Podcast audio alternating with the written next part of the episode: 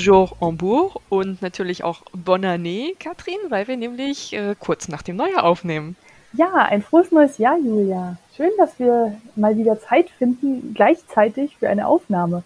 Ja, schade, dass es im letzten Jahr nicht mehr geklappt hat, aber schön, dass wir es dieses Jahr gleich so früh schaffen. Genau, man muss die Gelegenheit nutzen, wenn sie da sind. Und außerdem hat das den Vorteil, dass wir auch den Jahresrückblick gleich noch hinten dranhängen können. Jawohl, es ist ja, als hätten wir es geplant. Wäre das schön. Wäre das schön, genau. Irgendwas mal geplant laufen würde im Moment. Ah. So, ich muss irgendwie, habe ich gerade festgestellt, ich habe mein Strickzeug noch gar nicht in der Hand. Ähm, ich äh, nehme mir das mal gerade, weil Oh, ich habe hier ganz andere Probleme, weil äh, ich habe kein, ähm, kein Mindless Strickprojekt griffbereit gehabt, ist mir dann so zwei Minuten vor der Aufnahme aufgefallen und habe jetzt ganz mutig mein Spinnrad geholt. Das habe ich nämlich letztens schon mal bei einem bei einer Online-Veranstaltung gemacht und versucht das jetzt gerade in Schwung zu bringen, in Gang zu bringen, also den Faden wieder neu anzusetzen und alles, was dazugehört und mich sozusagen wieder einzugrooven und nebenbei auch noch zu erzählen und Leute zu begrüßen und äh, ja, das volle Programm. Ja, sehr schön. Haben wir eigentlich schon Leute begrüßt oder haben wir nur uns ein frohes neues Jahr gewünscht? Äh, ich würde ja jetzt zurückspulen, aber das ist so schwierig. ich glaube, für alle Fälle äh, herzlich willkommen alle, die ihr uns zuhört. Ähm, ich fürchte, das haben wir vergessen. Äh, wir waren. Ich glaube auch. Ich komme mir gerade Wir sind aus der vor. Übung. Bitte entschuldigt. Ähm, äh, ihr merkt, wir sind voll verpeilt. Es startet gut, es geht gut los im neuen Jahr. Ich denke auch. So, aber kommen wir zu anderen Dingen. Julia, was ist fertig geworden? Wir haben zuletzt ähm, vor ungefähr vielen dreieinhalb Monaten. Monaten oder so gesprochen. Ja. Ah, und jetzt habe ich natürlich, weil wir hier eine Aufnahme-App benutzen, meine Notizen gerade nicht vor mir. Da sind sie. Äh, ich habe vor allen Dingen Babysocken gestrickt. Nein, ich habe in erster Linie Babyprojekte gestrickt, sage ich mal so. Und da waren auch Babysocken dabei, einmal in Neongelb und einmal in dieser grün, braun, bläulichen Chamäleonfärbung. Äh, das sind sozusagen Resteverwertungen von Socken für meinen Freund. Also äh, mein Freund und seine Tochter können jetzt im Partnerlook gehen. ja, das ist doch super. Genau. Nur, dass Dann, die Socken wahrscheinlich am Papa länger halten als am Kind. Von der Größe her. Ja, nicht nur das. Sie findet es halt auch super spannend und lustig, Socken von den Füßen zu ziehen. Hm. Also äh, ein eine Socke von einem der Paare ist auch schon abhanden gekommen. Man weiß nicht so genau wo, irgendwo draußen. Äh, wir sind mit zwei Socken los und mit einer zurückgekommen. Hm. Ja, schade. Passiert. Leider war das so ein kleiner Rest, dass davon nicht mehr genug da ist, um eine dritte Socke nachzustricken. das ist ja sonst hm. auch immer noch eine Option. Ja, dann muss das Kind eben mit bunten, bunt gemischten Sockenpaaren leben zukünftig. Ja, also wir haben ja auch noch genug Sockenpaare, also genug komplette Sockenpaare, dass das kein Problem ist. Aber ich wiege halt die Sockenreste jetzt immer so aus, dass ich möglichst alles aufbrauche oder wirklich nur noch so mhm. ein, zwei Meter bleiben und nicht noch genug für eine Socke, weil was mache ich dann mit einer Babysocke? Ringelsocken machen, wenn du zwei solche Reste hast? Ja, mache ich dann später. da ist wieder die Geschichte mit dem Mindless. Ähm, also, Babysocken, zwei Paar, das erscheint mir jetzt doch gar nicht so viel an Babysocken. Naja, ist auch egal. Dann habe ich aus einer Anleitung von Drops eine Strickjacke gestrickt. Ähm, auch, also ich habe eigentlich nur aus Dash gestrickt, äh, aus ähm, Resten beziehungsweise einem Knäuel, das ich mal zur Seite gelegt hatte, wo ich nicht so richtig wusste, was ich damit machen sollte. Und ähm, die ist in so dicken Blockstreifen in rosa und äh, grün. Auch ein tatsächliches, richtiges Luxusteil. Okay, das, das rosa ist nur so eine Merino handgefärbte Wolle, aber das grün ist äh, Alpaka-Seide, möchte ich sagen. Nur das Beste fürs Kind, oder wie war das? Ich denke auch. Äh, sehr traurig ist, dass diese Jacke genau einen Monat gehalten hat. Äh, dann ist sie in die Waschmaschine gekommen, was an sich ja kein Problem ist, weil diese Waschmaschine einen Wollwaschgang hat. Aber dieser Wollwaschgang, ich habe keine Ahnung, was die Maschine gemacht hat. Es, es, war wirklich der Wollwaschgang eingestellt. Und wir haben mit dieser Maschine schon mal ein Problem gehabt. Die hat, gehabt, die hat ein Loch in ein Geschirrtuch gebrannt. Okay. Genau. habe ich auch gedacht, wie ist das überhaupt möglich? Äh, aber dieser Wollwaschgang ist gefilzt. Hm. Also zum Glück waren meine Wollkaschmir-Pullis drin, die auch in die normale Wäsche können und so Sachen, die halt nicht so anfällig sind. Aber ja, die Strickjacke hat's äh, komplett zerrissen sozusagen. Also nicht zerrissen im wörtlichen Sinne, aber die ist halt zusammengefilzt. Da mhm, ist das nichts heißt, mehr zu machen. Wird also dann perspektivisch Puppengröße haben? Ja, noch nicht mal. Dafür ist sie zu groß und halt auch steif durch das Filzen. Hm. Schon überlegt, Schade. ob ich äh, Handschuhe draus mache, aber durch die Blockstreifen sieht das dann auch ein bisschen clownmäßig aus, wenn du dann nur so einen kleinen Handschuh rausschneidest. Hm. Schade. Ja. Ich habe dann einfach noch eine gestrickt. genau, ja. ich hatte ja dann auch meine Notizen und wusste ganz genau, wie viele Maschen ich wo brauche und habe dann gedacht, okay, dann äh, ist das Knäuel von der Merino-Welle auch fast alle. Das heißt, die habe ja. ich dann zweimal gestrickt. Ähm, ja, das erklärt, warum du nicht so viele Projekte hast, wenn du die Dinger doppelt strickst. Ich habe schon zwei Projekte dafür angelegt, so ist es nicht. Aber ja. Und das ist auch tatsächlich das einzige Projekt gewesen, wo ich ordentliche, richtige Tragefotos von habe. Da war ich so glücklich, dass ich immerhin das geschafft habe, bevor die Jacke gefilzt ist. Ja, so konnte ich dann auch so Blödsinn nachgucken, wie äh, auf welcher Seite habe ich die Knöpfe nochmal angebracht und so. Ja, ja. perfekt.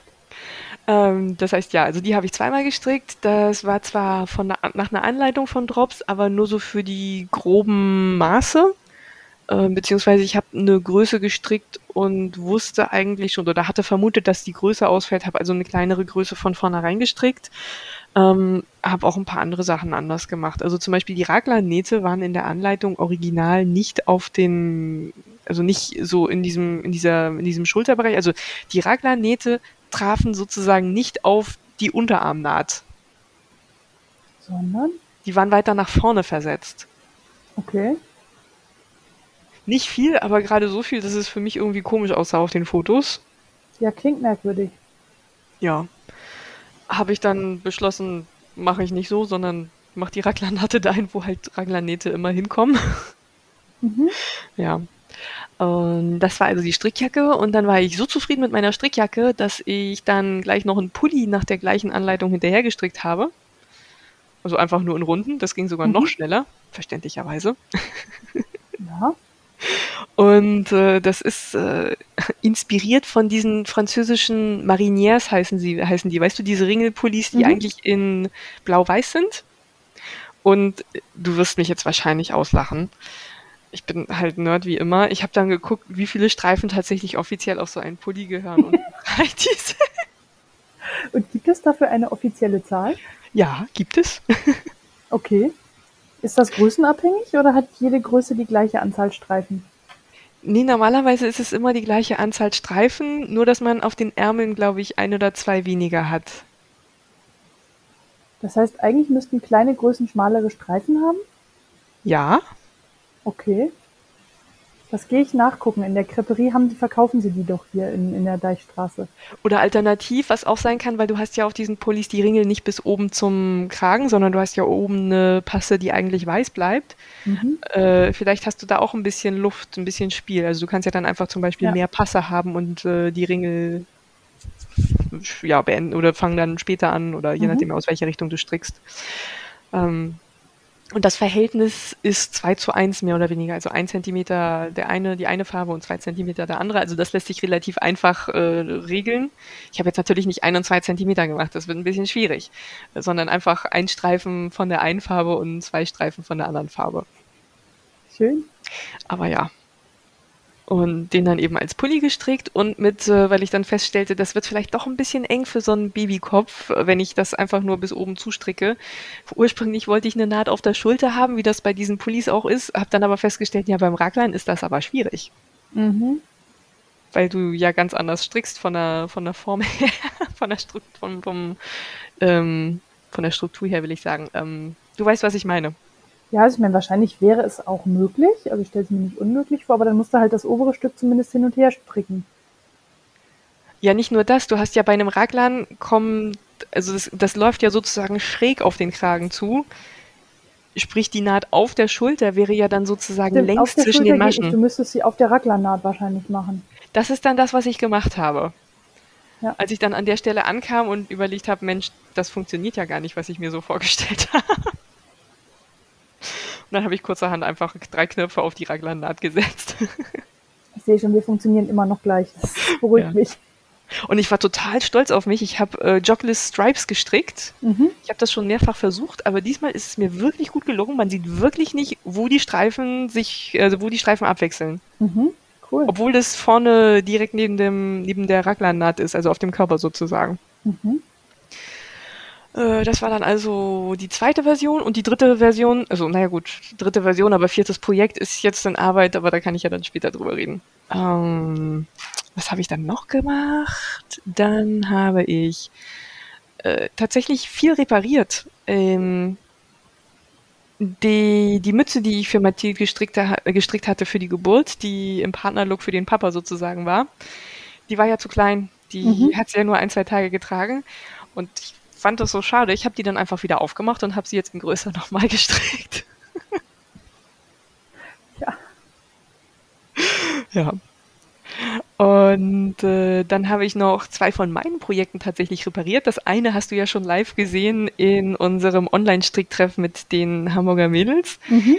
Die Strickjacke, die ich vor, oh Gott, einigen Jahren, werde ich jetzt mal sagen, gestrickt habe. meinst du? Nee, die dunkelblaue. Ah ja, richtig. Mhm, die dunkelblaue. Ich habe eine rosafarbene Strickjacke? Ja, die, wo wir auch gemeinsam drüber diskutiert haben.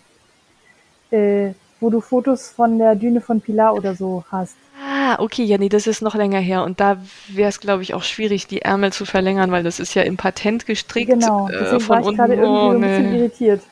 Nee, da hätte ich, da hätte ich mich nicht rangetraut. Außerdem ist da Alpaka drin, die ist äh, schön, also die ist jetzt nicht gefilzt in dem Sinne, aber die Wolle hat sich schön ineinander Ja, gehabt. nein, nein, ich erinnere mich an die, an die dunkelblaue. Ja, ja, doch, wir haben doch, klar, wir haben im Videocall äh, dich begleitet beim ähm, Überlegen, wie du das machst.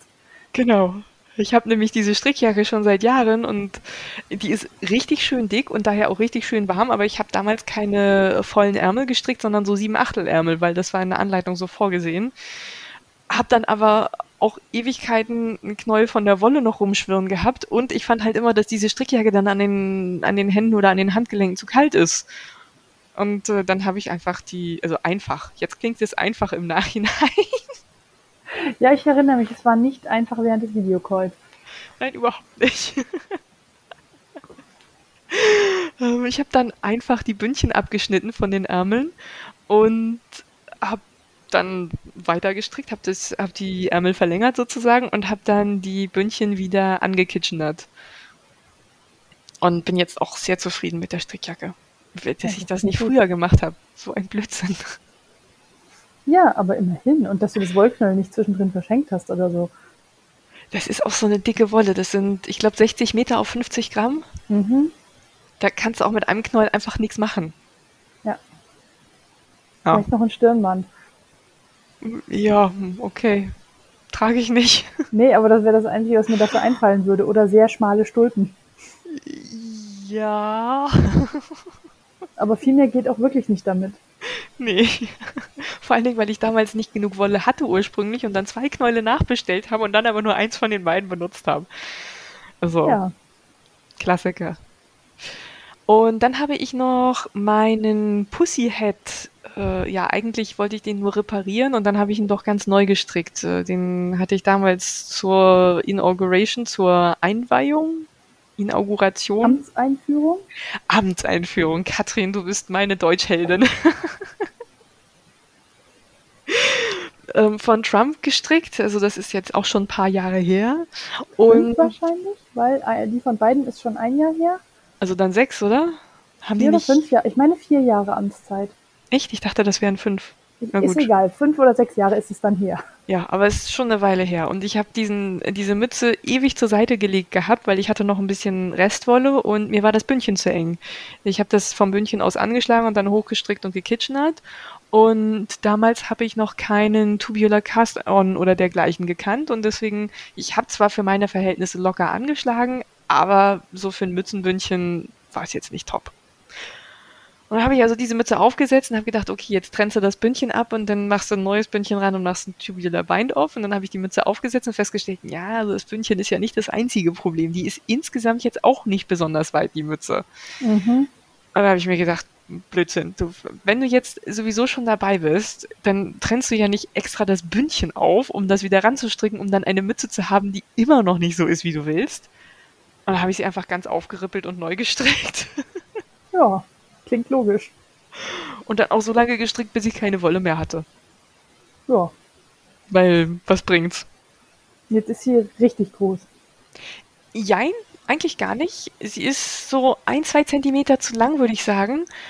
Ähm, wobei, wenn ich einen Zopf trage oder wenn ich die Haare hoch habe, dann zieht das eigentlich genug Stoff, dass mich das gar nicht mehr stört.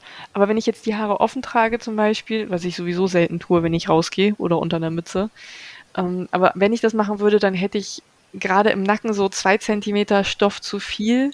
Das ist halt zu wenig zum Umschlagen, aber zu viel zum einfach nur so haben. Mhm. Aber ansonsten, wie gesagt, mit Zopf, wir waren ähm, Schlittenfahren die Tage. Und äh, auf der Skipiste habe ich gedacht, eine pinkfarbene Mütze ist super, weil wir waren auch in einer größeren Gruppe unterwegs, so mit 10, 15 Leuten. Und äh, dann ist es immer hilfreich, wenn man was trägt, woran man erkannt werden kann. Das hilft in der Tat. Und dann war ich halt mit einem neonpinken Hut und also mit einer neonpinken Mütze unterwegs. Ja, ich würde sagen, klingt super. Ja. Nee, also das funktioniert super. Und dann habe ich noch ein ganz kleines äh, letztes Projekt. Äh, das wundert mich auch für diese, also ich habe Handschuhe gestrickt. Fangen wir doch mal damit an. Ich habe Handschuhe gestrickt für, für meine Tochter. Äh, also so Fäustlinge ohne Daumen und alles. Einfach nur, weil es doch hier zwischendurch manchmal sehr kalt wird. Und äh, habe dann so ein bisschen geguckt. Ich wollte halt was, äh, ja, Schlichtes, aber trotzdem mit ein bisschen Pep und habe eine Anleitung gefunden. Das hat mich irrsinnig gewundert, dass es da so wenige Projekte zu gibt. Ich will sagen 10, 15 gro äh, höchstens. Ähm, Herringbrush Mittens nennen sich die. Und zwar ist da so ein, na, jetzt habe ich die nicht hier, ich kann sie dir nicht mehr zeigen, die liegen im Flur.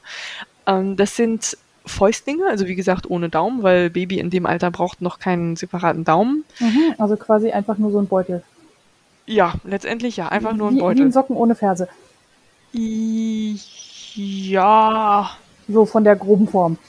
Ja, mehr Bündchen und halt Ja, dann aber auch so, ne? Also mehr es ist ein. Schlauch, ein Schlauch, der oben geschlossen ist. Ja, ja, Das meinte ich mit Form. Ja. ja. Und da war dann Und ein, natürlich kürzer als ein Socken. ja. aber das Bündchen länger. Mhm. Ähm, da waren dann, äh, da war ein Latvian Braid mit dran. Mhm. Ähm, also das ist, das sind so Maschen, die aussehen, als würden die in die falsche Richtung laufen, also quer zum Strickstück sozusagen. Mhm. Und dann wird mit letztendlich mit sowas wie Hebemaschen, nee, nicht mal Hebemaschen. Also das wird einfach, es ist eine, eine es ist eine zweifarbige Anleitung. Versuchen wir es doch mal einfach, Katrin. Und du führst halt die eine Farbe, die Kontrastfarbe, äh, hauptsächlich vor oder hinter dem Strickstück mit. Und das führt dazu, dass du so senkrecht laufende Linien auf deinem Strickstück hast, die aber aussehen wie Herringbone, also wie Fischgrät. Mhm. Sprich so schräg und dann läuft das halt so als Streifen hoch. Und äh, ja, darum Herringbrush, weil es, ah, jetzt verstehe ich auch Brush von, von Brioche. Ja, es, es, es, es erleuchtet mich gerade ganz wahnsinnig. Das wäre meine nächste Frage gewesen. Es ist eine Mischung aus Herringbone und Brioche. Ja, ich glaube, ich glaube, das ist die Idee, weil wenn ich jetzt nachdenke, wie man dann diesen mitgeführten Faden nachher befestigt, äh, also du legst sozusagen an einer Stelle wie so ein Yarn-Over, also wie ein Umschlag, die Kontrastfarbe einfach nur um die Nadel und strickst das dann in der nächsten Reihe mit der dazugehörigen Masche zusammen, was ja in Anlehnung an ein Patentmuster ist sozusagen. Ja, klingt so. Das macht Sinn. Ha. Gut, dass wir drüber reden. Ja, sehr gerne. Ja, und ich hatte die, ich hatte den ersten schon fertig. Es sind auch äh, Luxusfäustlinge. Ich habe den Rest von der Possumwolle genommen. Da, da wäre jetzt mein Tipp, so eine, so eine Schleife, so ein, so ein Bändel, Habe ich schon damit gemacht. die nicht verloren gehen, weil das wäre ja echt schade. Hätte ich sowieso gemacht, weil bei Kinderhandschuhen ist das, glaube ich, äh, gar nicht anders zu regeln. Ich Nee, ich erinnere mich dunkel, dass ich das als Kind immer ganz schrecklich fand, Ich aber ich auch. glaube, ein einjähriges Kind wird das noch nicht so doll merken. Und es ist Also ich mehr als sinnvoll, wenn da ein, ein Bändel durch die Jacke läuft. Ja, sie findet das auch doof, das ist ganz klar, aber da hat sie jetzt kein Mitspracherecht. Ne? Ich habe da tatsächlich eine Chainstitch-Kette dran gehäkelt, äh, damit die nicht verloren gehen. Ja. Also selbst wenn es jetzt nicht die Possumwolle gewesen wäre. Aber ich wollte die eigentlich tatsächlich aus der Possumwolle sowohl in dem Petrol als auch dem Grau stricken und nach der ersten, ähm, nach dem ersten Handschuh wurde mir dann relativ schnell klar, dass mir da so ein, zwei Meter fehlen. Also nicht viel wirklich, aber Mhm. doch ein bisschen was. Und dann habe ich einfach eine andere, eine, ich glaube eine Jamieson, Jamieson Smith, eine Lacewolle, die ich dann einfach doppelfädig genommen habe. Mhm. Ja, aber ja, Luxushandschuhe, Luxusfäustlinge, aber die halten auch richtig schön warm. Ja, ist doch genau richtig. Apropos, wie, wie kalt ist es denn gerade? Weil erstaunlicherweise, das müssen wir jetzt ja mal hier erzählen, weil wir sehen uns ja gerade, ähm, Julia trägt einen Rollkragenpullover, der aussieht wie aus Wolle, also eher warm. Und Kaschmir. ich dagegen habe tatsächlich nur Baumwolle an, was normalerweise um diese Jahreszeit eher andersrum ist. Aber wir haben 12 Grad hier in Hamburg und es ist nicht wirklich kalt. Und insofern ähm, habe ich auch nicht so viel warme Sachen an. Also die Kaschmir-Pullis trage ich ja auch bei 25 Grad noch, wenn es Not tut. Da bin Na ich ja gut. völlig schmerzbefreit.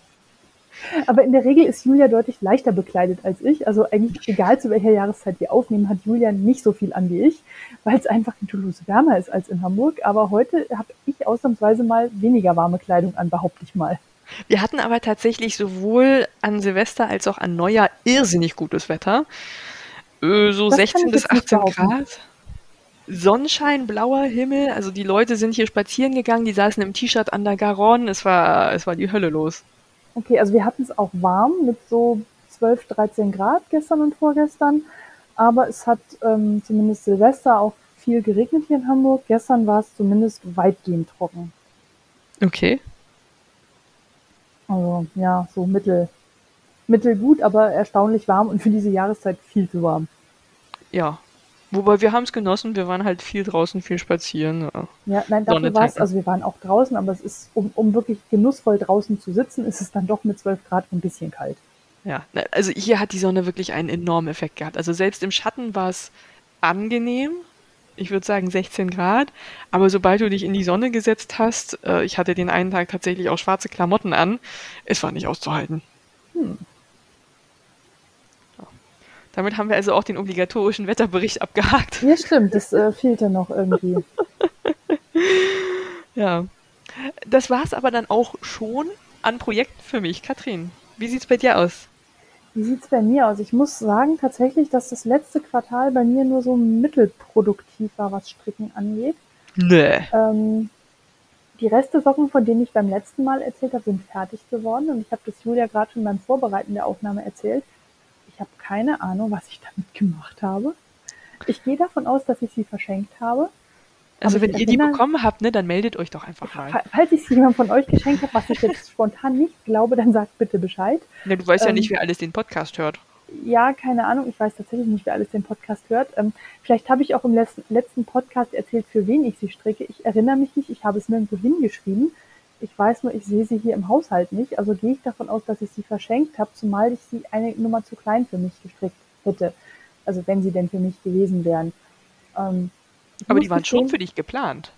Nee, ich glaube nicht. Also ähm, vielleicht war es auch, ich, ich, ich weiß nicht, was ich damit gemacht habe. Ich weiß, dass ich sie im Urlaub gestrickt habe, ähm, aber ich weiß aktu, akut einfach beim besten Willen nicht, was ich damit gemacht habe. Ihr seht daran, mein Kopf ist so ein bisschen äh, nicht in seinem Normalzustand. Ich habe gerade einfach irgendwie so Erinnerungslücken, von denen ich nicht weiß, wo sie herkommen. Ich glaube, es war einfach alles ein bisschen viel in den letzten Monaten. Genau, dann habe ich das ähm, aus auf jeden deinem Fall sind diese, diese Reste Stino-Socken fertig geworden und ähm, auch ganz gut geworden. Das Foto, ein Foto davon habe ich gemacht, das äh, gibt auf Ravelry. Ähm, dann habe ich für Sarah Shearer, das habe ich glaube ich beim letzten Mal auch schon erwähnt, einen Teststrick gemacht äh, von einer ihrer neueren Anleitungen, die End of Green Cables ähm, Mütze. Eine, eine Kabelmütze wollte ich gerade schon sagen. Ich glaube, an der habe ich gestrickt, als wir beim letzten Mal aufgenommen haben. Ich, ich habe doch irgendwas von Hutstricken im Bett erzählt. Das wird diese Mütze gewesen sein. Also, ähm, eine Mütze mit viel ähm, äh, Topfmuster, nicht Kabelmuster. Oh, boah, ich habe Wortfindungsstörung. Ich sollte heute keinen Podcast aufnehmen. Bitte verzeiht, wenn ich Blödsinn rede. Ähm, dunkelbraune Wollmeise Decay, aus der ich damals meinen Rock gestrickt habe, den ich in Rhinebeck anhatte. Ich erinnere mich, dass du in der letzten Folge davon erzählt hast. Ja, und die ist fertig geworden, die ist ziemlich cool. Ich habe sie tatsächlich aber auch noch nicht aufgesetzt, weil ich irgendwie so viele Mützen hier rumliegen habe und ich da ja nicht so der, also A, gehe ich selten vor die Tür, weil ich dauernd im Homeoffice sitze. Ähm, und B, war es eigentlich nicht so wirklich kalt und äh, ich dann, wenn ich das aufgesetzt habe, tatsächlich eher nur eine ganz dünne gestrickte Jerseymütze, äh, äh gestrickt, also eine dünne Stoff-Jerseymütze auf hatte. Ähm, und irgendwie bin ich noch nicht zu Wollmützen gekommen. Und ich hatte immer noch die Idee, sie zu verschenken, aber noch keine Idee, wem ich sie schenken könnte. Insofern, äh, die ist noch An ungetragen. die neue Besitzerin der, der Socken. ja, vielleicht, ich weiß es nicht. Oh Mann, ey. Ich habe keine Ahnung. Irgendwie bin ich gerade nicht ich selbst, glaube ich. Ähm, genau, dann habe ich auf jeden Fall noch was gestrickt, von dem ich sicher bin, dass es fertig ist. Dafür gibt es kein Projekt in Ravelry und keine Fotos, doch ein Foto. Du bist sicher, dass es fertig ist? Es ist fertig, weil ich es als Geburtstagsgeschenk verschenkt habe und ich weiß, dass die Empfängerin sich sehr gefreut hat. Die hat sich nämlich zu ihrem Geburtstag ein paar Socken gewünscht. Und diese habe ich auch fertig gestrickt. Und da habe ich ähm, zwei Sorten Industrie-Sockengarn miteinander gemischt. Einmal dunkelblau die ich gerade verzweifelt in meinem Stash gesucht habe. Also ich vermute, die habe ich nicht eingepflegt in meinem Stash. ähm, wenn das das Knäuel ist, von dem ich glaube, dass es das ist, dann habe ich das vor einem Jahr im Wichteln von einer Kollegin bekommen und ist auch letztes Jahr schon nicht eingepflegt. Äh, vorletztes Jahr. Ähm, wie auch immer, ich bin etwas hinterher, was Buchhaltungsthemen angeht. Buchhaltung ist nicht meine Stärke. Ähm, ich weiß das und ich, äh, mehr, also es fällt mir gerade massiv auf die Füße für sowas. Aber zum Glück ist das hier nur ein Hobby und nichts äh, Arbeitsrelevantes. Das ich denke nicht auch. so wild. Genau, und das andere war ein Knäuel, relativ bunte, Lana Grossa, glaube ich, die ich im Urlaub im September gekauft hatte, als äh, Notfallprojekt, falls die Restesocken äh, zu schnell fertig würden, damit ich dann noch ein Knäuel Wolle habe. Also ich weiß ziemlich genau, was das zweite Knäuel war. Die sehen ziemlich cool aus, das sind so grün, blau, lila Rottöne. Und von, dem, von denen hattest du Fotos gemacht? Von denen habe ich ein Foto, ja. Na, aber die habe ich, gleich noch kein Projekt auf Ravelry habe, weiß ich, dass es das Foto nur auf meinem Handy gibt. Das okay. sieht ja cool aus. Hm? Okay, ich, äh, ich gucke nicht nach. Du brauchst nicht auf Ravelry gucken, es gibt noch kein Foto auf Ravelry. Ähm, ich versuche das nachzupflegen, bis wir mit den Show Notes online gehen. ah, ihr seht äh, völliges Chaos bei mir. Ähm, genau. Äh, ich glaube, dass das alles ist, was fertig geworden ist. Zumindest fällt mir kein weiteres Projekt ein, kein gestricktes, was ähm, irgendwo noch rumliegt oder fertig geworden sein könnte oder so, weil Weihnachtsgeschenke habe ich keine gestrickt. Das ist für ähm, dich tatsächlich gar nicht so viel. Nee, irgendwie bin ich tatsächlich nicht so zu, zu viel gekommen gefühlt. Ja, ich stricke ja immer noch fleißig, das kommt gleich in, eigentlich in, erst in den Wips, meinen tausendblättrigen Lotus, der einfach langsam vorangeht, weil ich weiß nicht, wie viele hundert Maschen diese Runden hier haben. Okay. Und äh, das geht einfach nicht wirklich vorwärts. Keine Ahnung. Egal. Aber ich habe noch ein bisschen genäht. Ähm, zweimal für meine Nichte. Einmal, das hatte ich glaube ich beim letzten Mal erzählt, dass wir im August zusammen Stoff bedruckt haben, als wir uns besucht haben im August. Ähm, da hatten wir so ein, ja, so ein beige-bräunlichen, eher beigefarbenen ähm, Sweatshirt-Stoff bedruckt. Und daraus habe ich ihr ein ja, eine Mischung aus Kleid und langem Pulli, also irgendwie, wie auch immer man es nennen will. Sie sagt Pulli, ich sage Kleid. Ähm, auf jeden Tunika. Fall. Ich glaube, im Allgemeinen nennt man sowas Tunika. Wie wenn es dazwischen es ist, ist. Es ist relativ, aber es ist, es hat mehr so eine Pulloverform, weil es wirklich wie so ein Hoodie, also kein Hoodie, nein, ein, ein Kapuzentaschen, nein, nicht Kapuzen, ein Bauchtaschen, Känguru-Taschen-Pullover, der bis fast ans Knie geht und unten so Sweatshirt-mäßig wirklich aber auch ein Sweatshirt-Bündchen hat. Also es sieht wirklich aus wie ein lang geratener Pullover. Okay. Ähm, wie, wie, auch immer. Ähm, da ist sie total happy mit. Ähm, und dann habe ich ähm, über alles für Selbermacher. Das ist ja ein äh, Online-Shop, der hier in Hamburg beheimatet ist und die ganz viel Stoff und sowas verkaufen und auch immer mit Ideen für kreative Projekte um sich werfen. Ähm, und die haben Werbung gemacht für ein Oversize Hoodie Poncho, den die Schwester der Inhaberin designt hat. Das ist die Designerin Pech und Schwefel. Die macht ähm, Oversize Hoodie Poncho. Ja, also im Prinzip okay. ähm, ja, also tragbare Wolldecke wäre nicht akkurat genug beschrieben. Du hast eine Kapuze. Ja. Dann hast du im Prinzip ein Oversize Pulli mit Fledermausärmeln. Okay.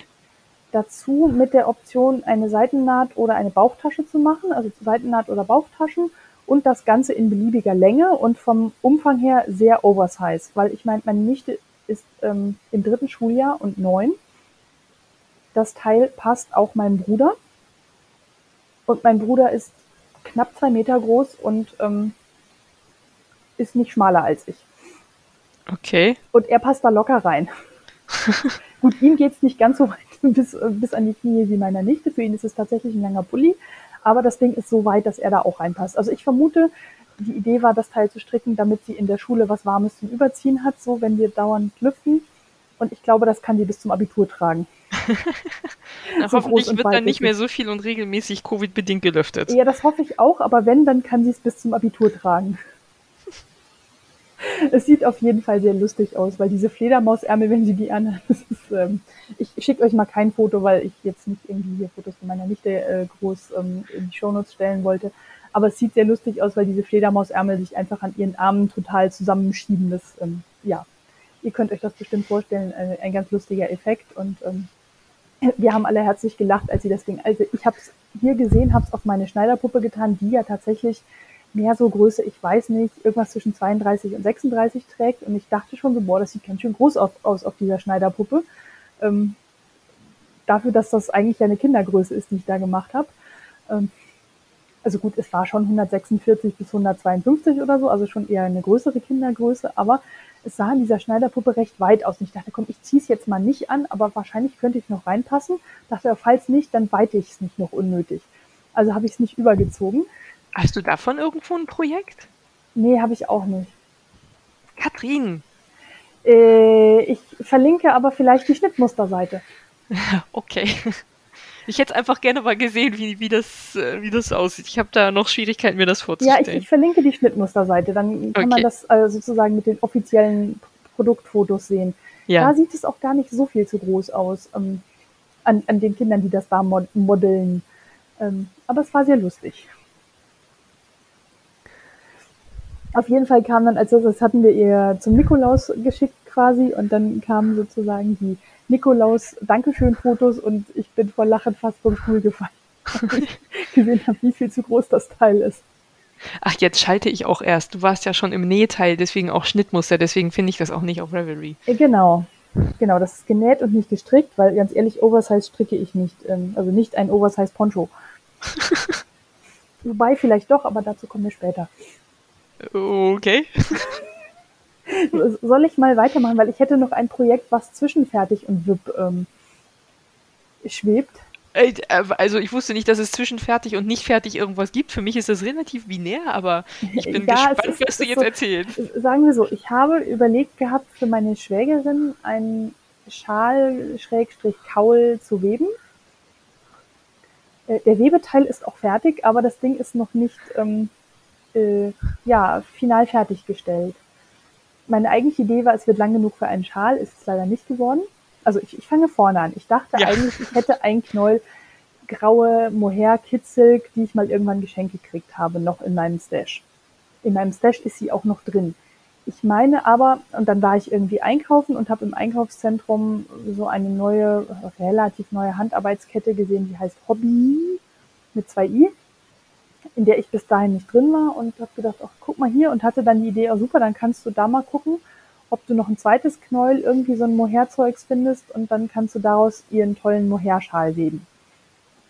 Und ähm, habe dann so dunkelblaue Mohair-Kitzel gekauft mit so etwas hellblauerem, also der Hauptfaden war so ein bisschen hellblau, die, die Flauschfäden eher dunkelblau. Sah ziemlich cool aus und ich dachte mir, zusammen mit so einem Grauton sieht es bestimmt sehr edel aus komme zu Hause an und stelle fest, das graue Knäuel ist nicht mehr da.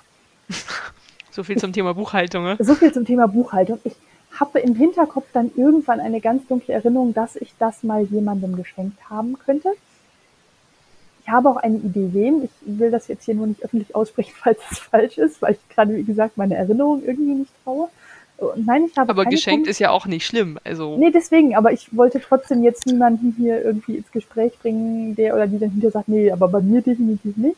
Also ich glaube, ich habe das jemandem geschenkt, auch schon vor ein paar Jahren. Ähm, aber ist nie nachgepflegt in Ravelry. Und ähm, auf jeden Fall habe ich dann festgestellt, okay, Du weißt aber schon, dass es bei Ravelry im Stash auch diese, äh, diese Kategorie Traded Gifted gibt, ne? Ja, das, das ist mir schon klar. Es steht auch unter, äh, unter äh, kann verkauft werden, steht es auch noch drin. Ja. Hm, aber ich habe es nie geändert in habe ich verschenkt. So, aber was ich offensichtlich irgendwann mal getan habe. Oder ich habe es so gut weggeräumt, dass ich es einfach nicht wiederfinde. Ähm, ich weiß es nicht. Aber ich wollte auch nicht meinen kompletten Stash aus dem Schrank holen und alles durchforsten. Aber in Teilen habe ich das gemacht und nichts gefunden und dann beschlossen, ich muss es verschenkt haben. Dann habe ich überlegt, was mache ich damit, weil ein 25 Gramm Knäuel Mohair bietet jetzt nicht so viel Material, um daraus einen ganzen Schal zu machen. Oh, du hättest doch noch ein zweites holen können. Ja, aber ich wollte ehrlich gesagt nicht schon wieder einkaufen gehen. Ich hatte in der Vorweihnachtszeit eigentlich keinen Bock, dauernd in irgendwelche Geschäfte zu rennen. Das war mir so nicht so richtig, also ne, wozu? Und habe dann beschlossen, dann muss, muss es mit was funktionieren, was ich hier habe und habe mich erinnert, dass ich noch reine Seide hatte, die ich äh, in meinem anderen Web, ich habe mir so einen Schal gewebt mit ähm, der Quiviuk-Wolle. Mhm zusammen mit dieser Seide. Und davon gab es noch einen Seidenrest. Und dann habe ich einfach die Seide als Kette genommen und die äh, Mohairwolle als Schuss. Und das ist ziemlich cool geworden, ähm, aber es ist äh, nicht so richtig super duper lang geworden. Das heißt, ähm, für einen Tal ist es definitiv zu kurz. Für einen einfachen Kaul ist es zu lang und für einen doppelten Kaul ist es auch einen Hauch zu kurz. So, und insofern ist es fertig gewebt, aber ich hatte vor Weihnachten einfach auch überhaupt keinen Nerv mehr, mich damit zu befassen, wie mache ich jetzt daraus ein fertiges Projekt ähm, oder ein, ein fertiges Stück. Also ich überlege noch irgendwie wahrscheinlich ein bisschen die, die Kanten umzunähen und es irgendwie zusammenzunähen oder es vielleicht auch ähm, so wie so ein V übereinander zu legen im rechten Winkel, das, also im rechten Winkel die Enden übereinander zu legen, dass es wie ein V um den Hals liegt und es dann zusammenzunähen oder hast du denn vom dran. Hast du denn vom Webprojekt immerhin schon ein Foto oder irgendwas, was wir sehen können? Davon kann ich Fotos machen. Gemacht habe ich noch keine. Ja, weil mich auch einfach äh, das, äh, das ähm, Gewebe sozusagen interessieren ja, würde, das, also mit Seide ich, und werde äh, Mohair. Werde, das werde ich auch noch einpflegen. Ich habe ja heute noch ein bisschen Zeit am Tag. ähm, nein, es war vor Weihnachten tatsächlich alles etwas ähm, hektisch, weil ich bereits am 17. Dezember meinen letzten Arbeitstag hatte und in der Woche tatsächlich noch echt viel zu tun war im Büro und wir am 18. Dezember für ein paar Tage nach Cuxhaven in eine Ferienwohnung gefahren sind. Also tatsächlich entspannter Urlaub abseits von vielen Menschen. Ähm, was aber auch bedeutet hat, ich musste quasi nach meinem letzten Arbeitstag noch schnell Koffer packen und alles mitnehmen, was ich dann auch für Weihnachten brauchen würde. Und deswegen war in der Woche nicht mehr so viel Zeit für Fotos machen, Dinge fertigstellen und ähm, da ist nur noch passiert, was wirklich notwendig war. Und ähm, ja, das ist nicht mehr unter notwendig gefallen. Dementsprechend ist das Ganze auch noch hier und noch kein Geschenk geworden. Und äh, ja, mal gucken, wann das dann jemand äh, nächstes Jahr geschenkt oder dieses Jahr viel mehr geschenkt bekommt. Ich guck mal. Ich ähm, habe dieses Jahr irgendwie viel weniger Probleme, mich auf die neue Jahreszahl einzustellen, als ich das sonst so habe. Ich bin ganz Ahnung, erstaunt. Ich bin irgendwie noch nicht im neuen Jahr angekommen gefühlt. Aber vielleicht liegt das auch daran, dass ich Silvester einfach faul auf dem Sofa gesessen habe. und sich das nicht so richtig wie Silvester angefühlt hat. Aber das macht nichts. Es war trotzdem ein sehr gemütlicher Abend. Ähm, ja, das äh, dazu. Ähm, da muss ich mir also noch Gedanken machen. Das Problem ist ja, dass ich nicht so gut Mohair vertrage. Das habe ich beim Weben schon gemerkt. Und ähm, deswegen kann ich jetzt auch nicht drei Stunden Experimente machen, mir das Ding irgendwie um den Hals zu legen, um zu gucken, wie es funktioniert, weil ich irgendwann dann keine Luft mehr kriege. Mach das doch mit Frank. Ja, aber auch dann muss ich es ja hantieren. Ich habe schon überlegt, mir einfach eine FFP2-Maske aufzuziehen, während ich damit arbeite. Jetzt hat man so Dinge ja zu Hause rumliegen, was man früher nie gehabt hätte. Ich ziehe mir dann zum halt Handarbeiten, so braucht, ne? was man halt so zum Handarbeiten braucht. Aber ich glaube tatsächlich, oder zumindest so eine genähte Stoffmaske, dass ich mir irgendwas vor die Nase ziehe, dass ich diese ganzen Puzzle nicht so einatme. Ja. Weil dann habe ich, glaube ich, auch nicht so ein, nicht so ein Atemproblem mit dem Moher. Aber ich fand halt auch die Aussicht, mit Maske zu Handarbeiten jetzt nicht so sexy, muss ich sagen. ich guck mal. Also ich muss mir dazu noch Gedanken machen, aber äh, ja, so richtig motiviert war ich noch nicht, das voranzutreiben. Auf jeden Fall, mir gefällt es gut, das Ergebnis. Und äh, ich guck mal. Und wenn ich ein Stück abschneide, kann ich immer noch gucken, was ich daraus mache. Das könnten sehr schöne Handytäschchen werden. Ähm, ja. Also stelle ich mir sehr hübsch vor. Nicht für mich, aber für, für Leute, die sowas vertragen, bestimmt. ja, mal sehen. Also, ähm, das äh, wird noch irgendwie voranschreiten. Ich gehe davon aus, da gibt es beim nächsten oder übernächsten Mal ein Update, je nachdem, wie schnell wir wieder aufnehmen.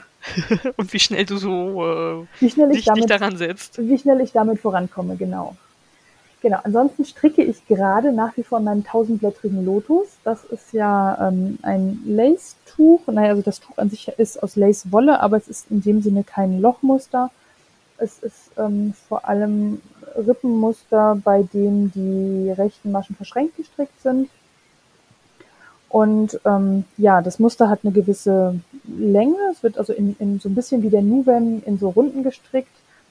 Äh, eine Seite ist relativ gerade, die andere ist vieleckig. Ich frage mich gerade nicht, wie viele Ecken die andere Eck Seite hat. Also es ist kein symmetrisch, also schon symmetrisch, aber nicht äh, in alle Richtungen symmetrisch. Und ähm, das Ende der Anleitung ist tatsächlich so, und jetzt stricke so lange, bis du noch genug Wolle zum Abketten hast, so ungefähr. Und ähm, äh, als ich an dem Punkt war, hatte ich von 200 Gramm noch 40 Gramm Wolle. Das heißt, ähm, oder 46 Gramm Wolle, um genau zu sein. Jetzt bin ich schon bei 38 Gramm und ich stricke jetzt einfach in Runden verschränktes Rippenmuster. Ähm, jetzt fängt das Projekt auch an, mindless zu werden, ähm, bis ich so weit bin, dass ich abketten kann. Das heißt, ich muss immer so mal wieder zwischendrin wiegen. Aber da hast du noch ein bisschen was vor dir. da habe ich noch ein bisschen was vor mir. Also die letzte Runde hat 1,4 Gramm gebraucht. Das heißt, es ist jetzt nicht mehr ewig. Aber es sind halt wirklich mehrere hundert Maschen pro Reihe und es dauert halt einfach fast eine Stunde, bis ich einmal rum bin. Also es ist schon, ähm, ja, ich möchte gar nicht darüber nachdenken, wie lange das Abketten dann dauern wird. Ähm, Aber du machst noch Zunahmen? Ja. ja, ich mache noch Zunahmen auf der Seite, wo es äh, Ecken gibt sozusagen. Und an den, an den Seiten. Genau, ich mache noch Zunahmen. Also ich, ich An deswegen den messe Seiten, wo es Ecken gibt und an den Seiten. Nee, es ist, also das Ding ist ja quasi, ähm, es hat eine Ober- und eine Unterseite. Und an den an rechts und links, wenn du oben und unten die anguckst, hat es rechts und links immer Zunahmen. Und ähm, die Oberseite hatte gar keine Zunahmen, außer eben an den, an den Seiten. Und die Unterseite hatte mehrere Segmente und zwischen den Segmenten waren immer Zunahmen. So ungefähr halbwegs verständlich erklärt. Ich glaube, ich gucke mir mal das Foto an. Ja, am besten das Foto von der Anleitung, weil ich habe das auf einer zu kleinen Rundstricknadel, da sieht man nicht so viel von der Form des Tuchs. Ja, klar. Weil der Umfang, glaube ich, jegliche meiner Stricknadeln sprengen würde. Und so viele äh, Rundstricknadeln möchte ich nicht aneinander binden, dann macht das Stricken ja auch keinen Spaß. Ah, Siehst du, ich habe so äh, Verbindungsstücke normalerweise. Ja, ich die hab habe die ich letztens gesucht. Ich finde die nicht mehr. Ich habe Hm, keine Ahnung, was ich weiß, wo damit gemacht habe. Aber ich benutze sie tatsächlich ungern, weil ich es nicht mag, wenn das so lang ist, weil ich finde, das rutscht dann so schlecht irgendwann weiter. Deswegen habe ich lieber etwas kürzere Seile, wenn ich eh in der, in der Runde stricke und es nichts ist, was ich anprobieren muss. Ich mache das manchmal ganz gerne zum Stilllegen von Maschen, weil ich Ja. dann einfach die Nadel dranhänge, alles rüberschiebe und äh, Ja, für sowas tatsächlich. Oder halt zum Anprobieren, wenn es irgendwas ist, was man Ja, oder sowas. oder so. Ich sollte mein Strickzeug festhalten, sonst fällt es mir nämlich vom Schoß. Und dann rutschen die Maschen von der Nadel. Moment. Das sind zum Glück nur vier Stück. Das geht relativ einfach und zum Glück ist es nicht so flutschige Wolle. Ähm, ja, gerettet. Dann habe ich ähm, letztes Mal vom Berliner Pflaster erzählt, dass ich auf Paulas Wolle stricke und habe schon gesagt, dass es wahrscheinlich geribbelt wird. Mittlerweile habe ich mich entschieden, es wird geribbelt. Gemacht habe ich es aber immer noch nicht. Ähm, genau, und äh, dann stricke ich noch ein, ein Projekt, was ich letztes Mal komplett vergessen habe zu erwähnen. Ich habe damals, als wir in Rhinebeck waren, den Cyclone Head gestrickt. Ähm, das ist so eine Mütze, die sozusagen eine Doppelmütze ist. Und so an der Stelle, wo sich quasi die beiden Mützen treffen, ist sie einmal miteinander verdreht, sodass das ähm, an der Krone aussieht, als wäre da halt ein Zyklon, so ein Wirbelsturm irgendwie, Dingsbums. Und irgendwie mit dem Ding komme ich ganz langsam nur voran. Es ist eigentlich total simpel. Es ist eine Reihe ähm, rechte Maschen und eine Masche, äh, eins rechts, eine Reihe, eins rechts, eins links und man wechselt dabei die Farbe. Also es ist total simpel zu stricken, aber irgendwie komme ich dabei nicht voran und es ist weniger meins, als ich gedacht hätte. Weil ich mich permanent verstricke und das dann in der nächsten Videokonferenz feststelle und dann in der Videokonferenz eben nicht äh, meine Fehler beheben kann. Und dementsprechend kommt das nicht so richtig voran, aber das macht ja nichts. Da habe ich länger was davon. Genau. So, das waren meine Wips. das ist überschaubar. Das ist tatsächlich überschaubar, genau. Also eigentlich genau zwei Dinge, an denen ich stricke und dann lagern da noch so zwei äh, in, im Winterschlaf, die ich jetzt hier nicht näher erwähnen möchte. Ich habe eine Idee für eines der beiden, aber ich werde nichts sagen. Das ist lieb von dir. Schlafende Riesensommer ja nicht wecken, nicht? Genau, und Zwerge auch nicht. Nee. Ähm, dann bin ich jetzt dran. Dann bist du jetzt dran. Ich habe auch gar nicht so viel in meinen Vips, muss ich gestehen. Ähm, eins, das eigentlich auch schon wieder ein, ähm, ich will gerade sagen, Sleeping. Äh, ah. Ein, ein, ein, wenn man das zur Seite legt. Ja, ein Winterschlaf. Ja, wie heißen die Kate Kategorien denn auf Revelry? Ah, Hibernating. Ja, genau, das wollte ich sagen. Und zwar das ähm, Lotta-Dress, also das Kleid Lotta heißt es, aus einem der Leine-Magazine mhm. mit der äh, Harrisville Nightshades, die ich in Edinburgh gekauft habe. Da wollte ich ja ein, ein Kleid draus stricken und ich hatte das schon diverse Male angeschlagen, wieder aufgemacht, angeschlagen, wieder aufgemacht, immer nur nach ein paar Reihen, weil ich das zur Seite gelegt hatte und vergessen hatte, wo ich war, weil da verkürzte Reihen und so weiter drin sind. Das habe ich mir tatsächlich dann nochmal richtig zur Brust genommen und habe geguckt, was muss ich denn jetzt machen, woran hapert's, weil die Anleitung, also die Wolle hat natürlich nicht die gleiche, die gleiche Maschenprobe, wie immer. ich muss also umrechnen. Und das wäre sonst auch kein Julia-Projekt, wenn es zusammenpassen würde. Ja, das Problem ist, diese Anleitung ist halt komplett ausformuliert und irrsinnig unübersichtlich. Ähm, ich höre gerade nichts mehr. Ich hatte mich stumm geschaltet, damit ich trinken kann, ohne ein Geräusch zu machen. Ah, okay, das erklärt es. Entschuldige für die Verwirrung. Es war so leise, dass ich dachte, du bist weg. Nein, nein, ich, ich war noch da. Ich hatte mich nur sicherheitshalber stumm geschaltet, damit ich hier nicht äh, ins Mikrofon schlürfe ja, kein Problem. Ähm, also ich hatte dann tatsächlich mich äh, Zeile für Zeile durch diese Anleitung gearbeitet und geguckt, weil auch alle Größen sozusagen miteinander kombiniert sind. Das heißt, ständig steht dann, also wenn du diese Größe strickst, dann machst du jetzt noch diese Reihe und wenn du jene Größe strickst, dann machst du jetzt diese Reihe aber zweimal. Also uh, wirklich uh -huh. katastrophal. Ähm, so dass man auch nicht genau weiß, was man eigentlich tut und warum man es tut. Mhm. Ja, geht mir auch so mit solchen Anleitungen. Es gibt ja Leute, die das total toll finden. Ich kann da auch nicht mitarbeiten. Wenn ich die gleiche Maschenprobe hätte und einfach runterstricken könnte, okay.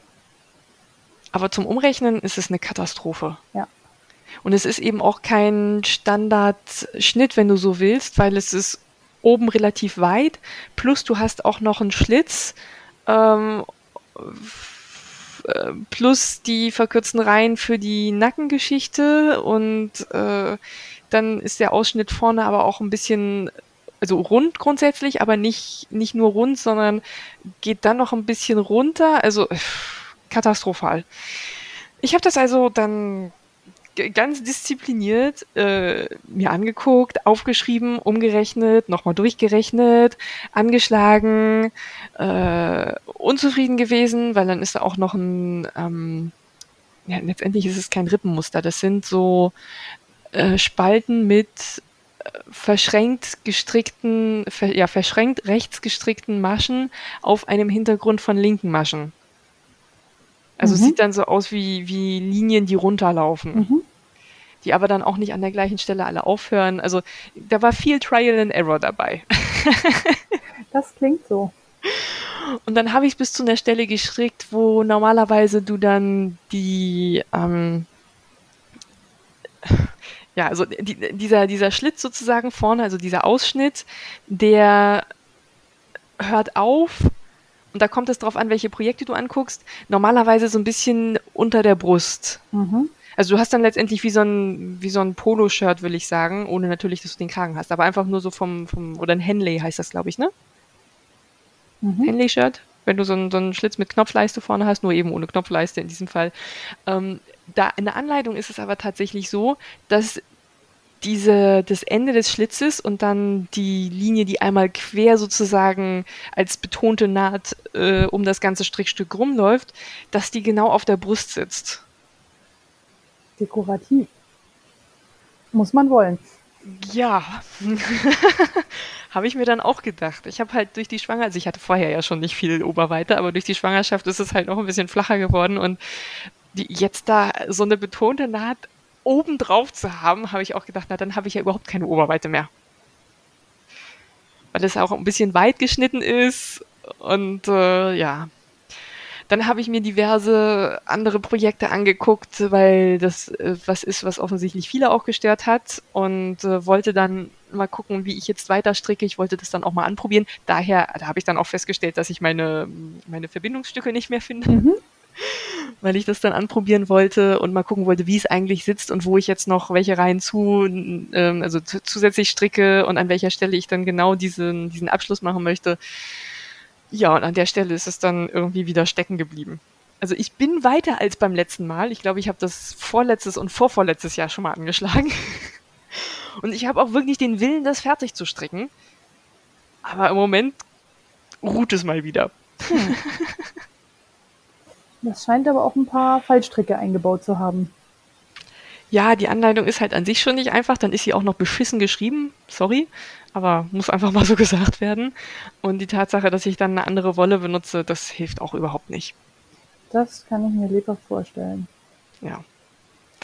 Ja, so viel also dazu. Mhm. Dann habe ich noch ein anderes Strickprojekt in Arbeit. Das ist äh, nochmal, ja, ich wollte sagen, nach der gleichen Raglan-Anleitung von Drops, nach der ich auch schon die Strickjacke zweimal gestrickt habe und den Pulli. Äh, aber das kann ich eigentlich nicht mehr sagen, weil die Anleitung von Drops ist eine Anleitung für eine Raglan-Strickjacke. Mhm. Und jetzt stricke ich einen Pulli, also Raglan-Strickjacke von oben und jetzt stricke ich einen Pulli von unten mit äh, Set-in-Sleeves mit Contiguous-Methode, die für von unten das stricken eigentlich gar nicht... Das hat nichts mit der zu tun. also zumindest nicht für mich. Nee. Also außer, dass du vielleicht die Maße davon nimmst für das fertige Eben. Kleidungsstück. Eben. Und tatsächlich die Maschenprobe, weil das ist die Wolle von der Still Light Tunic in Himbeerfarben, die ich nicht mehr habe. Mhm.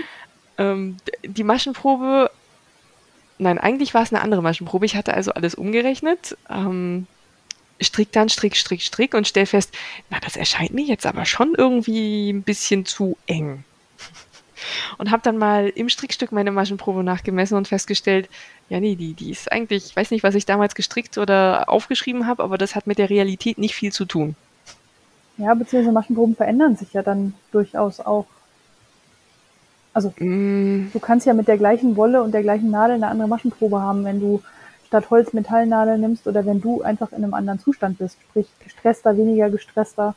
Das verändert ja, ja. deine Maschenprobe durchaus aber von 23,5 auf 26 Maschen.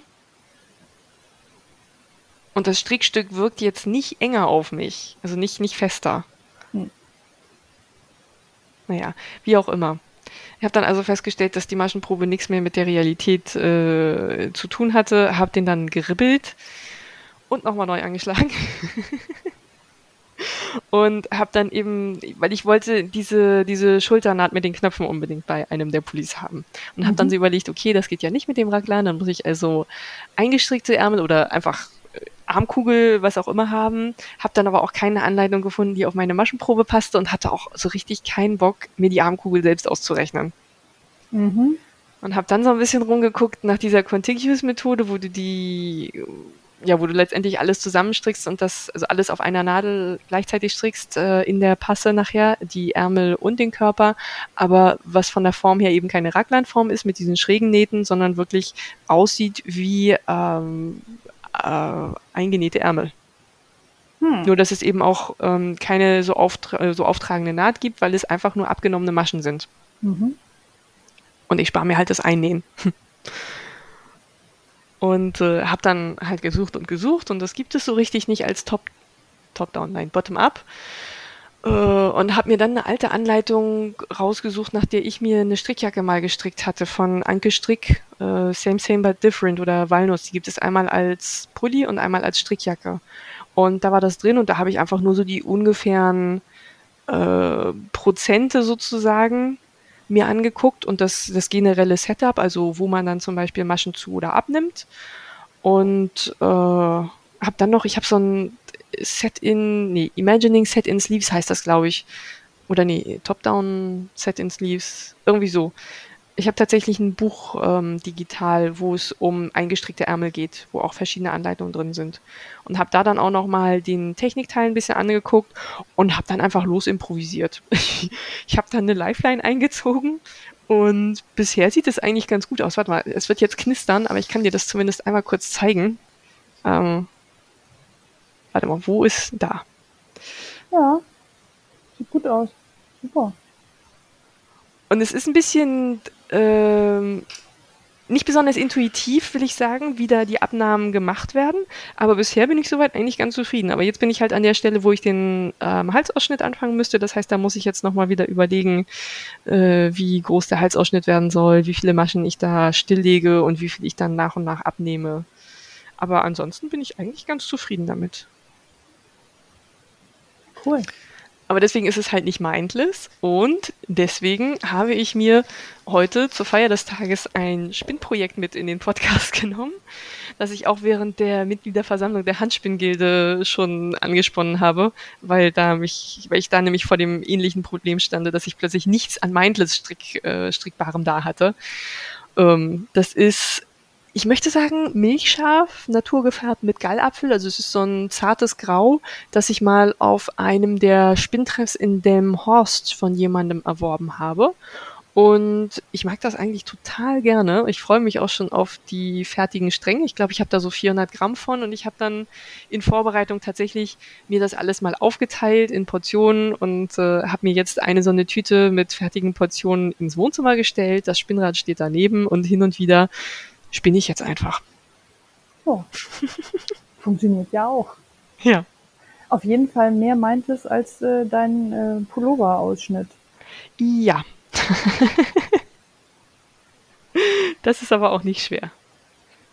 Der Pullover, das ist auch so ein Projekt, das dann vielleicht noch nicht fertig ist, also die Zwischenkategorie, weil ich hatte so eine süße Anleitung gesehen für eine Stickerei auf dem Pulli. So mhm. kleine also eigentlich ein bisschen kitschig, aber ah, also eigentlich noch gerade so nicht kitschig.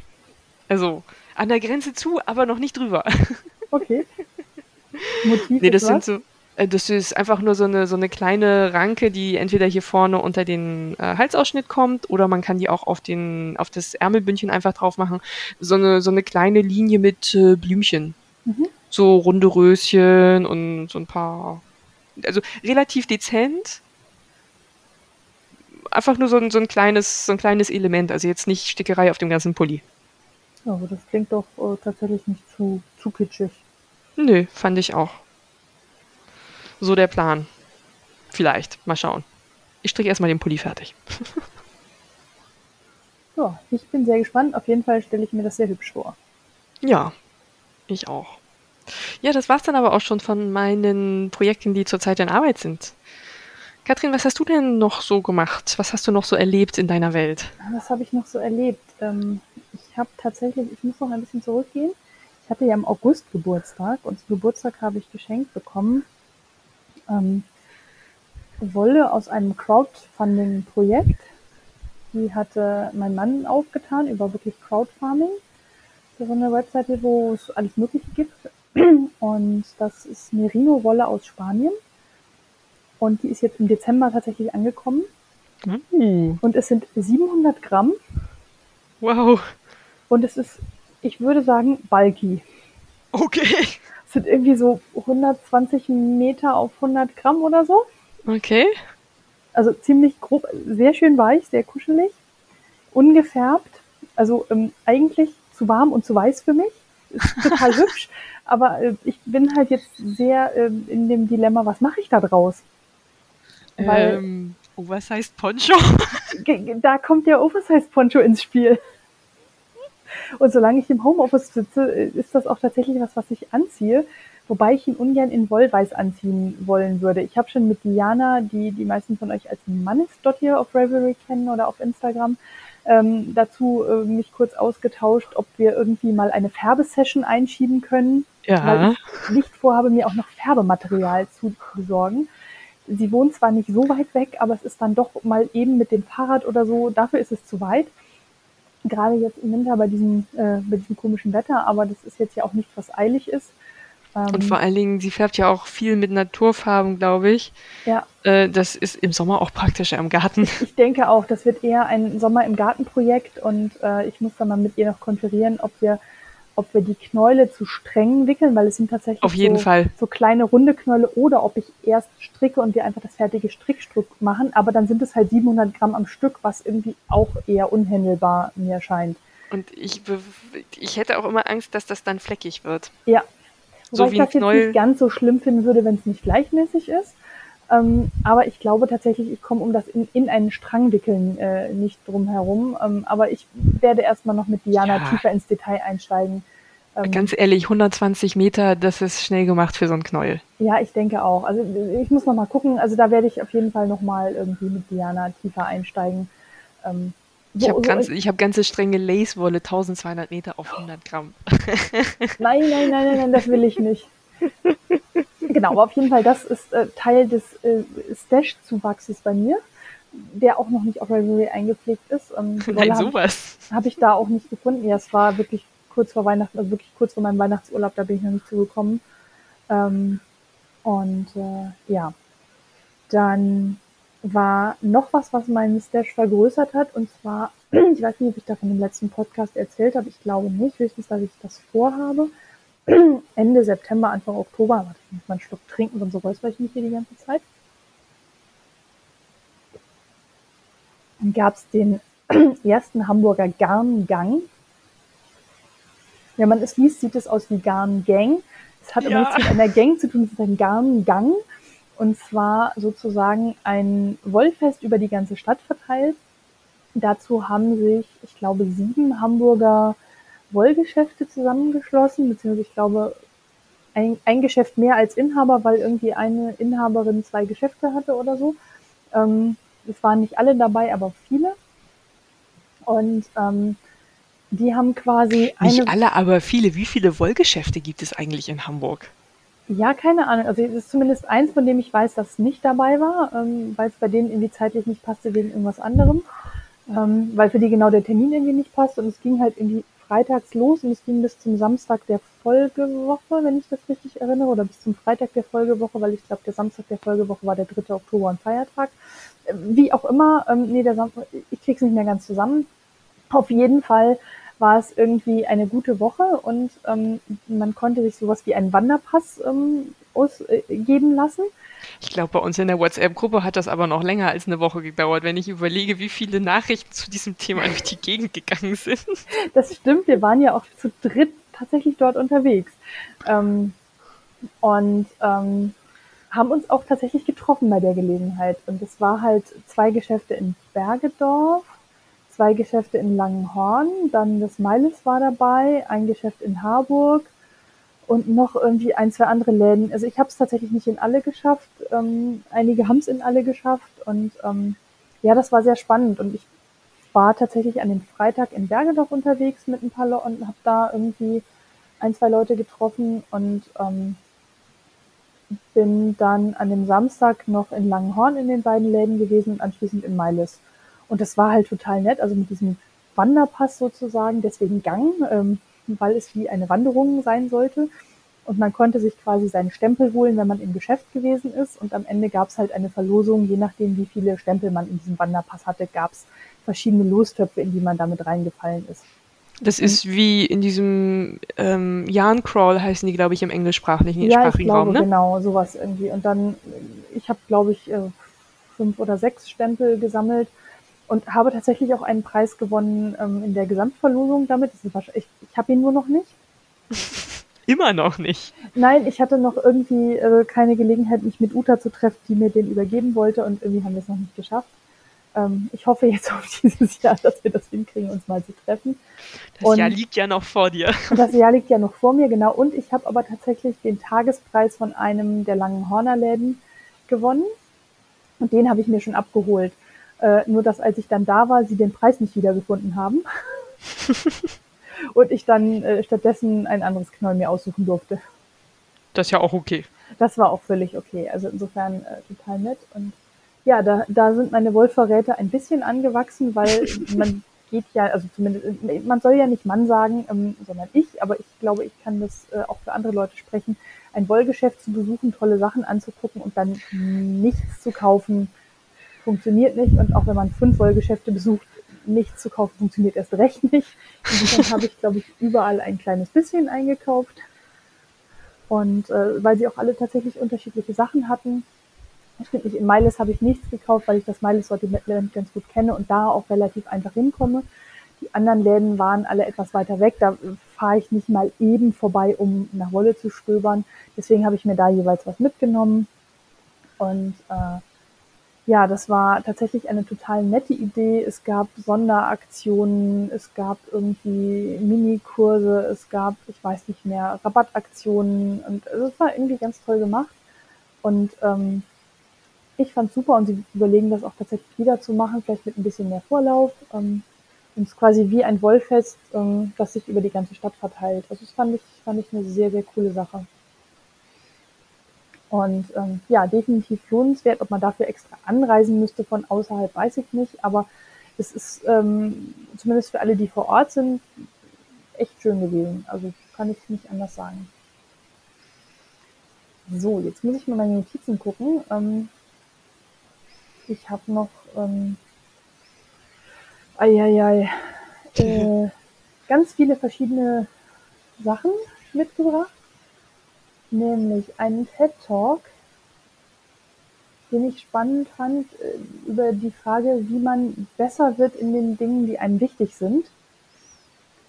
Und dass es ähm, dazu wichtig ist zu unterscheiden, dass man ein lernendes Ich hat und ein ähm, performendes Ich sozusagen. Also wenn man irgendwas gut kann, kann man da relativ gut und schnell arbeiten und äh, Dinge wegschaffen und ne, einfach Leistung bringen und dass es gleichzeitig aber eben auch die Momente gibt, in denen man aktiv was lernt und dass man in der Zeit eben nicht performt, sondern Dinge ausprobiert, äh, nicht so schnell ist, weil man eben gerade lernt. Und dass der Gedanke von Learning by Doing eben nicht bedeutet, dass ich gleichzeitig performant bin und was lerne, sondern dass ich was mache und langsamer bin, weil ich dabei was lerne. Und das fand ich äh, ganz cool erklärt und ähm, da ich ja sehr gerne Dinge lerne, fand ich das äh, sehr spannend. Dann eine weitere Folge von Betreutes Fühlen, einem Podcast, den ich bestimmt gerne höre tatsächlich. Äh, also ich muss sagen, hätte man es mir vor zwei Jahren gesagt, dass ich mir freiwillig Atze Schröder anhöre, ich hätte gesagt, du spinnst. Ähm, aber nein, ähm, Julia spinnt tatsächlich. ich ich wollte es nicht sagen. genau, aber ähm, ich äh, finde es wirklich spannend, wie die beiden sich unterhalten und es ist, es ist total interessant. Und sie hatten jetzt im Oktober eine Folge über Präkrastination. Nicht Prokrastination, sondern Präkrastinieren. Das ist, wenn man alles schon mal vorher macht? Äh, ja, das ist im Prinzip die Idee, dass Leute quasi in vorauseilendem Gehorsam alle Dinge schon schnell abhaken und quasi sie machen, bevor sie nötig sind. Und dass das eigentlich ähm, äh, so nach dem Motto, also der, der Untertitel war Mach's später, ähm, dass manche Dinge sich von selber erledigen, wenn man einfach nur ein bisschen abwartet. Und dass wenn man nicht in dem Moment, wo man erfährt, dass irgendwas zu nächstem Jahr getan werden muss, wenn man das nicht sofort macht, sondern vielleicht einfach mal zwei Monate wartet, dass sich manche Dinge vielleicht von alleine erledigen und man die dann gar nicht mehr machen muss. Und ähm, diesen Gedanken wirklich zu gucken, wann muss ich es denn tatsächlich machen? Also um nicht ins, Prä ins, ins Prokrastinieren reinrutschen und sie in der letzten Minute machen, aber die Dinge vielleicht auch nicht ähm, schon ein halbes Jahr zu früh machen, sondern vielleicht dann, wenn es wirklich sinnvoll ist und dann zu gucken, ist es denn eigentlich gerade noch sinnvoll oder hat es sich vielleicht bis jetzt schon erledigt, weil irgendwas anderes wichtiger ist? Und man sich so auch Arbeit sparen kann. Das fand ich einen sehr coolen Ansatz. Ähm, ich glaube, den fahre ich schon ganz automatisch, weil ich eher zu Prokrastination neige. Oh. Aber ich, ich fand es hochinteressant, äh, dass es das Phänomen sozusagen auch in die andere Richtung gibt. ich was, muss dann immer daran denken, es gibt ja auch Sachen, die sich überholen. Also nicht nur, dass es einfach nicht mehr nötig ist, sondern wenn du zum Beispiel mit aktuellen Informationen arbeitest, äh, ich weiß nicht, wenn ich äh, eine Einleitung für ein Newsletter oder für irgendeinen Artikel schreibe, äh, dann macht das unter Umständen Sinn, dass ich wirklich warte, bis möglichst aktuelle Informationen vorhanden sind, weil wenn ich das drei Monate vorher mache, äh, dann hat das einfach keine Relevanz mehr in dem Moment. Ja, genau. Oder sowas wie hier Shownotes für unseren Podcast. Wenn man die drei Monate im Voraus macht, dann stehen die Projekte alle in der falschen Kategorie, weil sie nämlich eigentlich fertig sind und kein Work in Progress mehr. Ja. So, äh, und insofern, also ich fand diesen Gedanken ganz hilfreich und falls ihr eher das Problem habt, dass ihr präkrastiniert, dann ist das vielleicht eine extrem spannende Folge für euch mit coolen ähm, Anregungen. Dann habe ich zwei Dokumentationen auf Arte gesehen aus der Serie Re für Reportage. Ähm, das eine ging um faire Wolle und neue Wege in der Textilindustrie. Die gibt's noch bis 30.08. in der Arte Mediathek. Also da habt ihr noch ein bisschen Zeit da reinzuschauen. Ähm, ist also noch nicht nötig, ne? Da, da, muss man sich noch nicht mit beeilen, aber das kann man natürlich auch sofort gucken, weil das ist spannend, ob ihr das jetzt oder in drei Monaten guckt. Aber das ist zumindest jetzt nichts, wo ihr, wo ihr euch ganz dringend beeilen müsst, weil es nur noch eine Woche online ist oder so. Da ähm, ja, wurden verschiedene Projekte beschrieben, wie Schäfer ähm, zum Beispiel versuchen, was mit ihrer Wolle zu machen, dass sie nicht einfach nur entsorgt wird und ähm, alles Mögliche. Und auch da ist, ist eine Frau vorgestellt worden, die ein ähnliches Projekt macht wie Frieda vom Wollkanal. Ähm, die hat nämlich tatsächlich angefangen, Wolle von einem Schäfer aufzukaufen und sie ähm, verarbeiten zu lassen, um sie dann zu verkaufen. Äh, sag mal, Wollkanal, da habe ich auch schon ewig keine neue Folge mehr gehört, oder? Ich, ich bin etwas hinterdrein. Ich glaube, es okay. gibt noch eine, die ich nicht gehört habe. Aber ähm, ich meine, es gäbe eine Dezemberfolge, die ich noch verpasst habe. Aber ich könnte es gerade nicht beschwören, ehrlich gesagt. Okay, weil ich wollte auch wissen, wie es weitergeht dann mit dem Projekt. Ja, keine Ahnung. Auf jeden Fall habe ich diese Sendung schon Frieda empfohlen, weil vielleicht macht es Sinn, weil es gibt tatsächlich mehrere kleine ähm, Projekte, wo sich Leute ähnlich damit beschäftigen, beschäftigen, beschäftigen, nicht beschäftigen, ähm, wie man mit Wolle was Sinnvolles anfangen kann, statt sie einfach nur zu entsorgen oder so. Und insofern, ähm, das klang ganz spannend. Und eine Frau, die da drin zu Wort kam, die habe ich tatsächlich auf Ravelry auch gefunden, die eben Wolle dann auch ähm, zum Verkauf anbietet. Und äh, ich verlinke euch die. Die Marke, unter der sie die Wolle anbietet, die sie da schafft, äh, herstellen lässt, die heißt Rain, Cloud und Sage. Oh, das sagt mir was. Das weiß ich nicht. Mir sagte es nichts. Auf jeden Fall, ich verlinke das alles ähm, euch äh, mit dazu. Und es ist eine Engländerin, Amerikanerin, Kanadierin, was auch immer. Auf jeden Fall englische Muttersprachlerin, die in Deutschland lebt. Und ähm, eben. Ah, ich weiß woher. Okay. Ähm, es gibt äh, ein, es ist letztendlich auch das einzige Videoblog, das ich gucke, aber sie nimmt sehr, sehr unregelmäßig auf. Ja, genau, sie, sie hat auch irgendwie einen Blog, genau. Nee, nicht, nicht sie selber, aber es gibt hier eine Engländerin in Frankreich, die hat in den mhm. Pyrenäen gelebt, ist dann in die Bretagne gezogen und jetzt wieder zurück hier in der Ecke. Und äh, dadurch, dass sie eben auch Englisch-Muttersprachlerin ist, äh, guckt sie eben auch einige so Sachen, wo andere Englisch-Muttersprache so ein bisschen verstreut sind. Ja. Und ich glaube, da ist mir das schon mal über den Weg gelaufen, weil sie auch Wolle von ihr hat. Ah, das kann sein. Genau. Auf Und jeden das Fall sah sehr das, schön aus. Ist das regionale deutsche Wolle? äh, auch wenn der Name das jetzt auf den ersten Blick nicht vermuten lässt. Ja. Und also da waren noch andere Projekte von, oh, ich krieg's nicht mehr zusammen, es waren zu viele verschiedene Dinge, egal.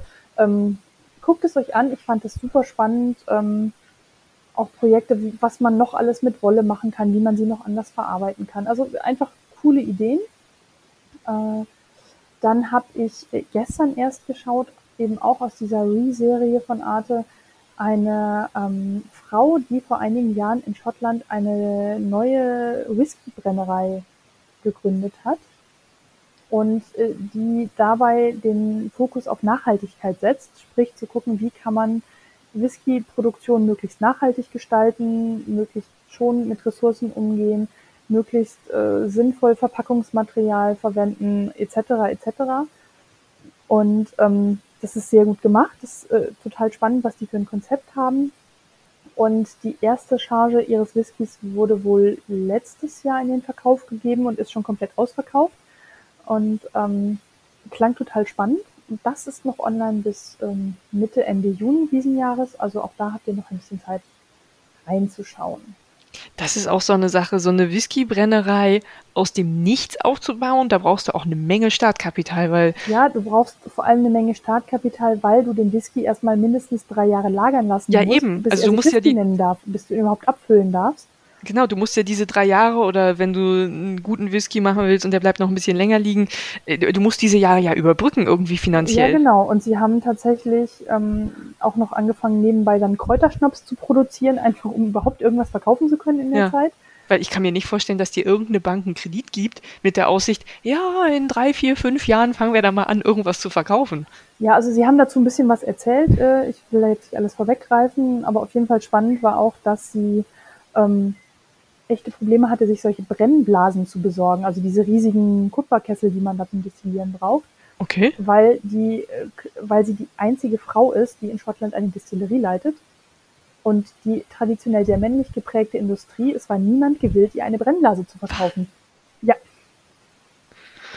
Also fand ich tatsächlich auch echt erschreckend und äh, Wow. Mhm. Und es arbeiten fast nur Frauen dort. Das scheint aber, also behaupten sie, ist nur Zufall. Ähm, aber ähm, ich finde es nicht ganz so zufällig. Also ich fand es einfach ein ganz spannendes äh, Projekt. Äh, Selbst wenn ihr kein Whisky mögt, ich fand es als Projekt total spannend zu sehen, auch ähm, wie man sich eben auch in, in so einem Betrieb sehr mit Nachhaltigkeit äh, beschäftigen kann. Also echt gut gemacht. Also Okay. sehr, sehr Klingt schön. spannend. So, jetzt muss ich mal hier gucken, jetzt bin ich durch meine Notizen durchgesprungen. Ähm, ich habe noch einen Buchtipp für euch, oder vielmehr gleich zwei Buchtipps. Das sind Sachen, die ich auf Audible gehört habe, aber man kann sie natürlich auch lesen, wenn man lieber liest als hört.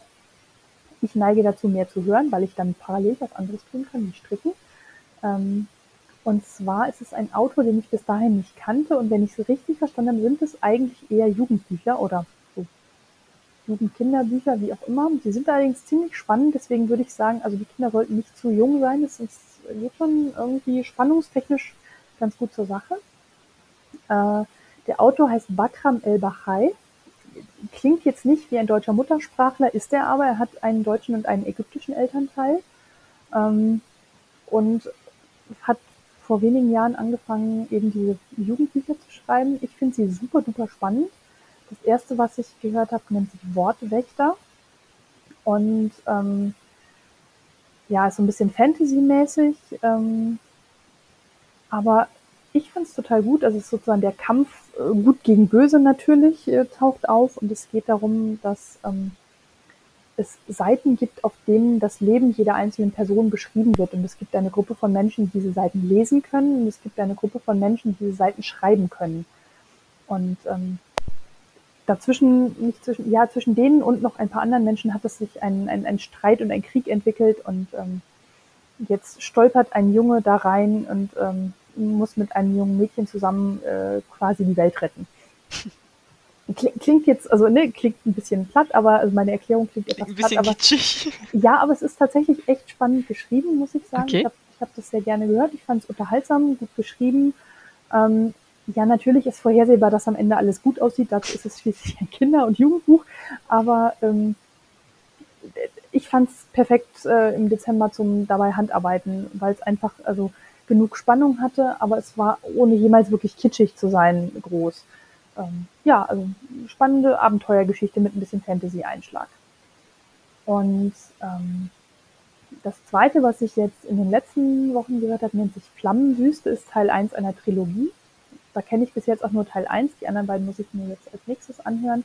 Nennt sich Flammenwüste und spielt tatsächlich nicht in der Jetztzeit, sondern wahrscheinlich eher so ein bisschen zurück. Ist so eine klassische, wie so eine 1001 Geschichte mit Geschichtenerzählern und ähm, Fabelwesen und ähm, einfach fand ich auch total gut. Man taucht in eine andere Welt ein.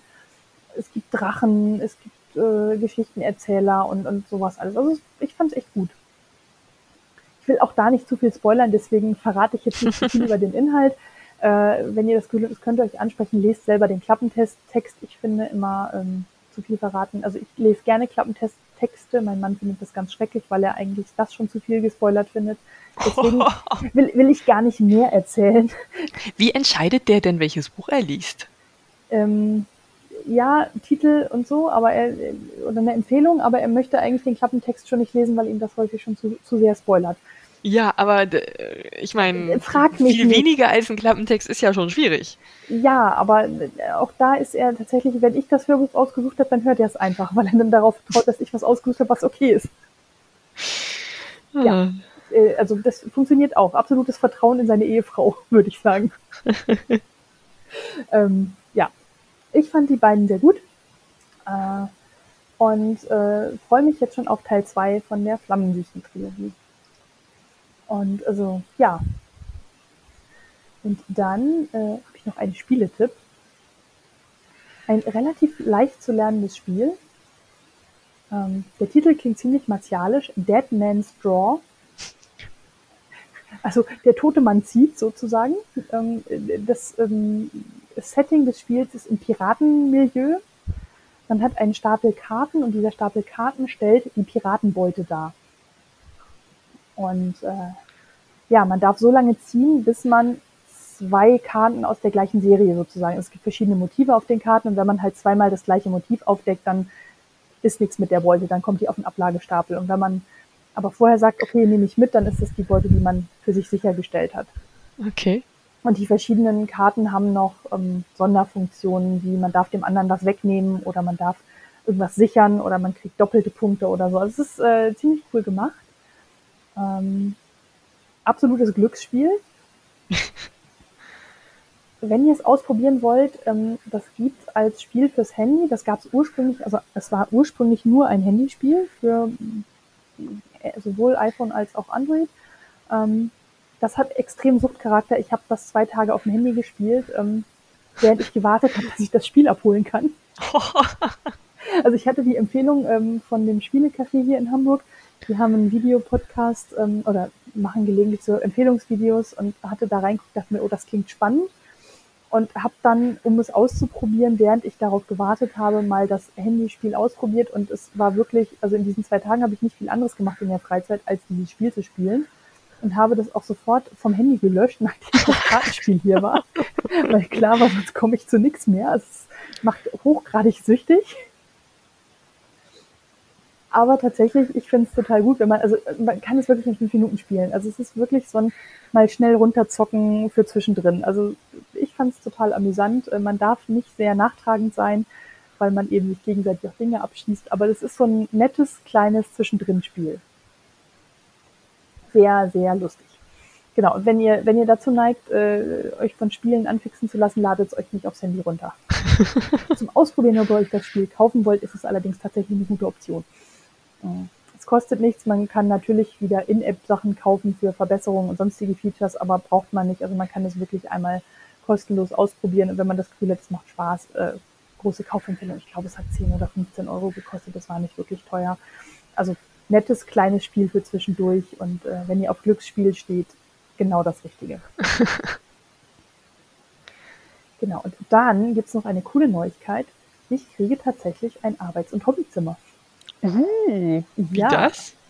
Ja, Zieht die wir um? haben, ähm, ich sitze ja schon quasi seit anderthalb Jahren nicht mehr im Arbeitszimmer zum Arbeiten, weil wir ein Arbeitszimmer haben, wo zwei Schreibtische drin stehen. Aber klar war, das funktioniert nicht, wenn wir beide im Homeoffice sind, weil ich gefühlt den ganzen Tag rede. Und Hm. mein Mann versucht nebenbei, ähm, also versucht währenddessen für seine Arbeit Texte zu lesen oder Texte zu schreiben. Funktioniert nicht, wenn ich die ganze Zeit rede Nee. Relativ logisch. Und insofern bin ich eigentlich schon ähm, im April 2020 in unser Gästezimmer ausgezogen, weil ja ebenfalls klar war, solange wir Pandemie haben, werden wir unser Gästezimmer nicht so oft als Gästezimmer nutzen. Und, Und ganz ähm, ehrlich, das Gästezimmer ist eigentlich groß genug, dass man da auch bequem drin arbeiten kann. Ja, definitiv. Und es ist, also ich habe halt im Moment halt nur so einen kleinen mini äh, quadratischen Tisch hier stehen, aber halt nicht meinen richtigen Schreibtisch. Und ähm, da in Abs ist, da wir ja sicherlich auch noch ein paar Monate zu Hause sitzen werden und ähm, da wir beide einfach viel Homeoffice machen im Moment und ich danach wahrscheinlich auch nicht für fünf Tage die Woche wieder zurück in die Firma gehe, gehen muss und äh, werde, ähm, ja, haben wir einfach so ein bisschen überlegt und gesagt, wir schaffen uns tatsächlich de facto getrennte Arbeitszimmer. Und in einem dieser Arbeitszimmer wird die Gästecouch stehen. Und da mein Mann der ordentlichere von uns beiden ist, kriegt er die Gästecouch in sein Arbeitszimmer. Oh, das ist dann aber das kalte Zimmer. Nein, nein, er kommt hier hin Ah. und ich, er kriegt dafür, da er ja auch derjenige von uns, der, der mehr friert, habe ich Stimmt. gesagt, ich, ich ziehe in das Zimmer, was etwas kälter ist und ähm, äh, wo tendenziell auch die Nachbarn etwas lauter sind, weil die da auch Arbeitszimmer haben. Okay, aber wenn du eh deine Kopfhörer auf hast und im Call bist. Äh, genau, und insofern ist mir das dann egal. Und dann haben wir gesagt, okay, ähm, wir testen das die nächste Woche mal und tauschen einfach mal nur die Rechner, sodass ich dann im Arbeitszimmer sitze und er im Gästezimmer. Und wenn das funktioniert, dann bauen wir so um, dass wir tatsächlich die Schreibtische richtig rumstellen und äh, wir einen Schreibtisch in jedem der beiden Räume haben. Und äh, ja, dann kann ich es wirklich zu einem Hobbyzimmer. Äh, ich wollte gerade sagen, zieht dann, zieht dann dein ganzer, also dein ganzer Hobbykram zieht dann mit dann dir in dein Zimmer. Der ganze Hobbykram mit mir und ich habe dann ein Arbeits- und Hobbyzimmer. Und ähm, ich bin gedanklich noch nicht so weit, dass ich es fertig eingerichtet habe, aber äh, die Ideen äh, überschlagen sich schon in meinem Kopf und äh, ich spekuliere ja noch auf einen Handarbeitssessel oder sowas. Aber dann wohnst du tatsächlich auch in diesem Zimmer, oder? Dann hast du eigentlich eine Einzimmerwohnung. Dann habe ich eigentlich eine Einzimmerwohnung mit angeschlossener Küche, Bad und Schlafzimmer, ja. dann werde ich meinen Tag da vermutlich verbringen, aber das macht ja nichts. Hast du von, mal, von dem Arbeitszimmer aus, gibt es da Zugang zur Küche? Ja, ja, die, das Arbeitszimmer hat eine Tür Richtung Küche. Ah, okay, das hatte ich gerade nicht auf dem Schirm. Doch, doch, das geht. Aber okay. wir haben halt gesagt, es macht mehr Sinn, dass das Gästezimmer, das Gästezimmer auch bleibt, weil einfach hier nur eine Tür ist und nicht, nicht mehrere Türen. Was halt, ja. wenn wir Familien mit Kind zu, zu Übernachtungsbesuch haben, ist es halt einfach wenig sinnvoll, die in einen Raum zu stecken, der nicht so schalldicht Richtung Wohnzimmer ist, sondern schon den zu nehmen, der die wenigste Tür zum Wohnzimmer hat.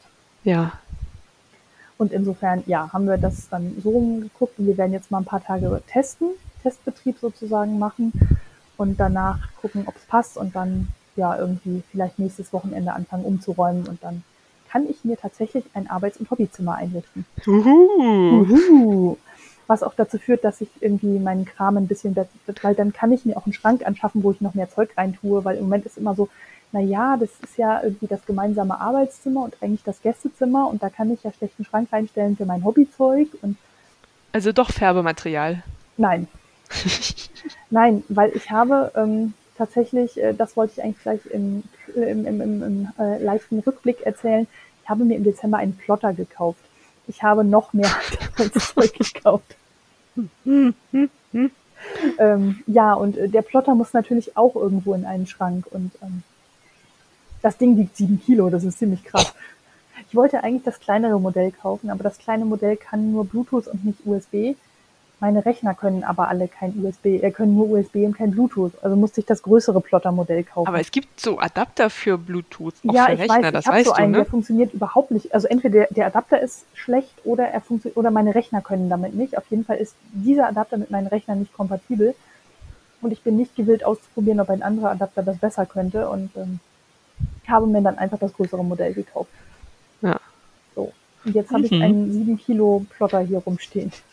Warum auch nicht? Aber es ist cool, ja. Ich wollte ihn eigentlich vor allem nutzen, zum, um Siebdruck-Vorlagen ähm, sozusagen damit zu schneiden, weil das von Hand doch ein bisschen nervt. Okay. Genau, und damit bin ich schon halt im Jahresrückblick. Also äh, ich gebe zurück an Julia. Was ist bei dir noch so passiert? Ich habe gerade so überlegt, äh, Blick auf die Zeit, ob wir vielleicht den Jahresrückblick trotzdem als separate Folge aufnehmen. Das können wir machen dann muss auch nicht jeder, also dann werden erstmal nicht alle abgeschreckt, abgeschreckt von der zweieinhalb Stunden Folge. Und wer den Jahresrückblick hören möchte, kann ihn hören. Und wer nicht möchte, oder wer ihn direkt hören möchte und da einsteigen möchte, kann das auch tun. Das geht auch. Äh, also nur so war mir gerade so zwischendurch ja, eingefallen. können wir auch machen. Dann, äh, ja, machen wir den Jahresrückblick in einer separaten Folge. Ja, dann erzähle ich vielleicht noch kurz, was bei mir so sonst so passiert ist und das ist wirklich überhaupt nicht viel. Äh, ich fange vielleicht auch mit den Medientipps an und ich habe hier noch fleißig weitergeschrieben, während du erzählt hast, weil mir dann einfiel, ach ja, wir haben ja auch noch was geguckt und dieses und jenes. Bei manchen Sachen wusste ich jetzt spontan den Namen nicht, das werde ich jetzt, da werde ich einfach drüber hinwegsehen. Äh, da rede ich dann halt nicht drüber. Aber wir haben eine Serie geguckt, die ist fast so ein bisschen retro, weißt du, so aus der Zeit, mhm. als man noch kein Netflix hatte, sondern Serien einfach so als DVD veröffentlicht wurden oder im Fernsehen liefen, so richtig oldschool fast. Mhm. Mit ähm, Mist, wie heißt der Gute denn? Ich will sagen Steve Martin, der eigentlich äh, ein Schauspieler ist, den ich jetzt grundsätzlich nicht gucken würde. Und sein Kumpel heißt nicht so, sieht aber aus wie Rod Stewart. und das okay. ist so ein und die beiden sind wirklich alt, also richtig alt. Und äh, zusammen mit äh, einer dritten Nachbarin, die sehr, sehr jung ist, ähm, also die wohnen in New York in so einem riesigen Apartmentblock und da wird jemand umgebracht. Also es ist so ein klassisches Whodunit, also mhm. äh, Mörder suchen. Und es ist tatsächlich in jeder Folge, und die Folgen sind auch angenehm kurz, so 30, 35 Minuten meistens, in jeder Folge gibt es irgendwie so, so einen Twist, irgendwie nochmal eine neue Person, die eingeführt wird, irgendjemand, von dem man denkt, na, der muss es sein, aber der es dann am Ende der Folge doch überhaupt nicht sein kann. Also wirklich leichte Unterhaltung, super lustig gemacht großartig. Only Murders in the Building. Hätte ich vielleicht sagen sollen, wie es heißt, wenn ich das noch nicht getan Sehr habe. Ja, witzig, das klingt gut. Und äh, ist dann auch in die heutige Zeit transportiert. Ähm, der eine von den dreien, also der eine von den beiden Alten sozusagen, hat arge Geldprobleme und will dann aus dieser ganzen Geschichte, wo sie den Mörder suchen, einen Podcast machen. Mhm. So einen klassischen Mörder-Podcast. Und die Polizei ähm, ist komplett unbeteiligt, oder? Nee, die Polizei spielt auch eine Rolle, aber ja. Ist richtig cool gemacht. Klingt sehr witzig. Ich glaube, es sind neun oder zehn Folgen insgesamt. Mhm. Und es endet dann auch so, Cliffhanger, es wird eine nächste Staffel geben, garantiert. Aber es ist, diese Staffel ist in sich abgeschlossen, mhm. kann man super entspannt nebenbei gucken.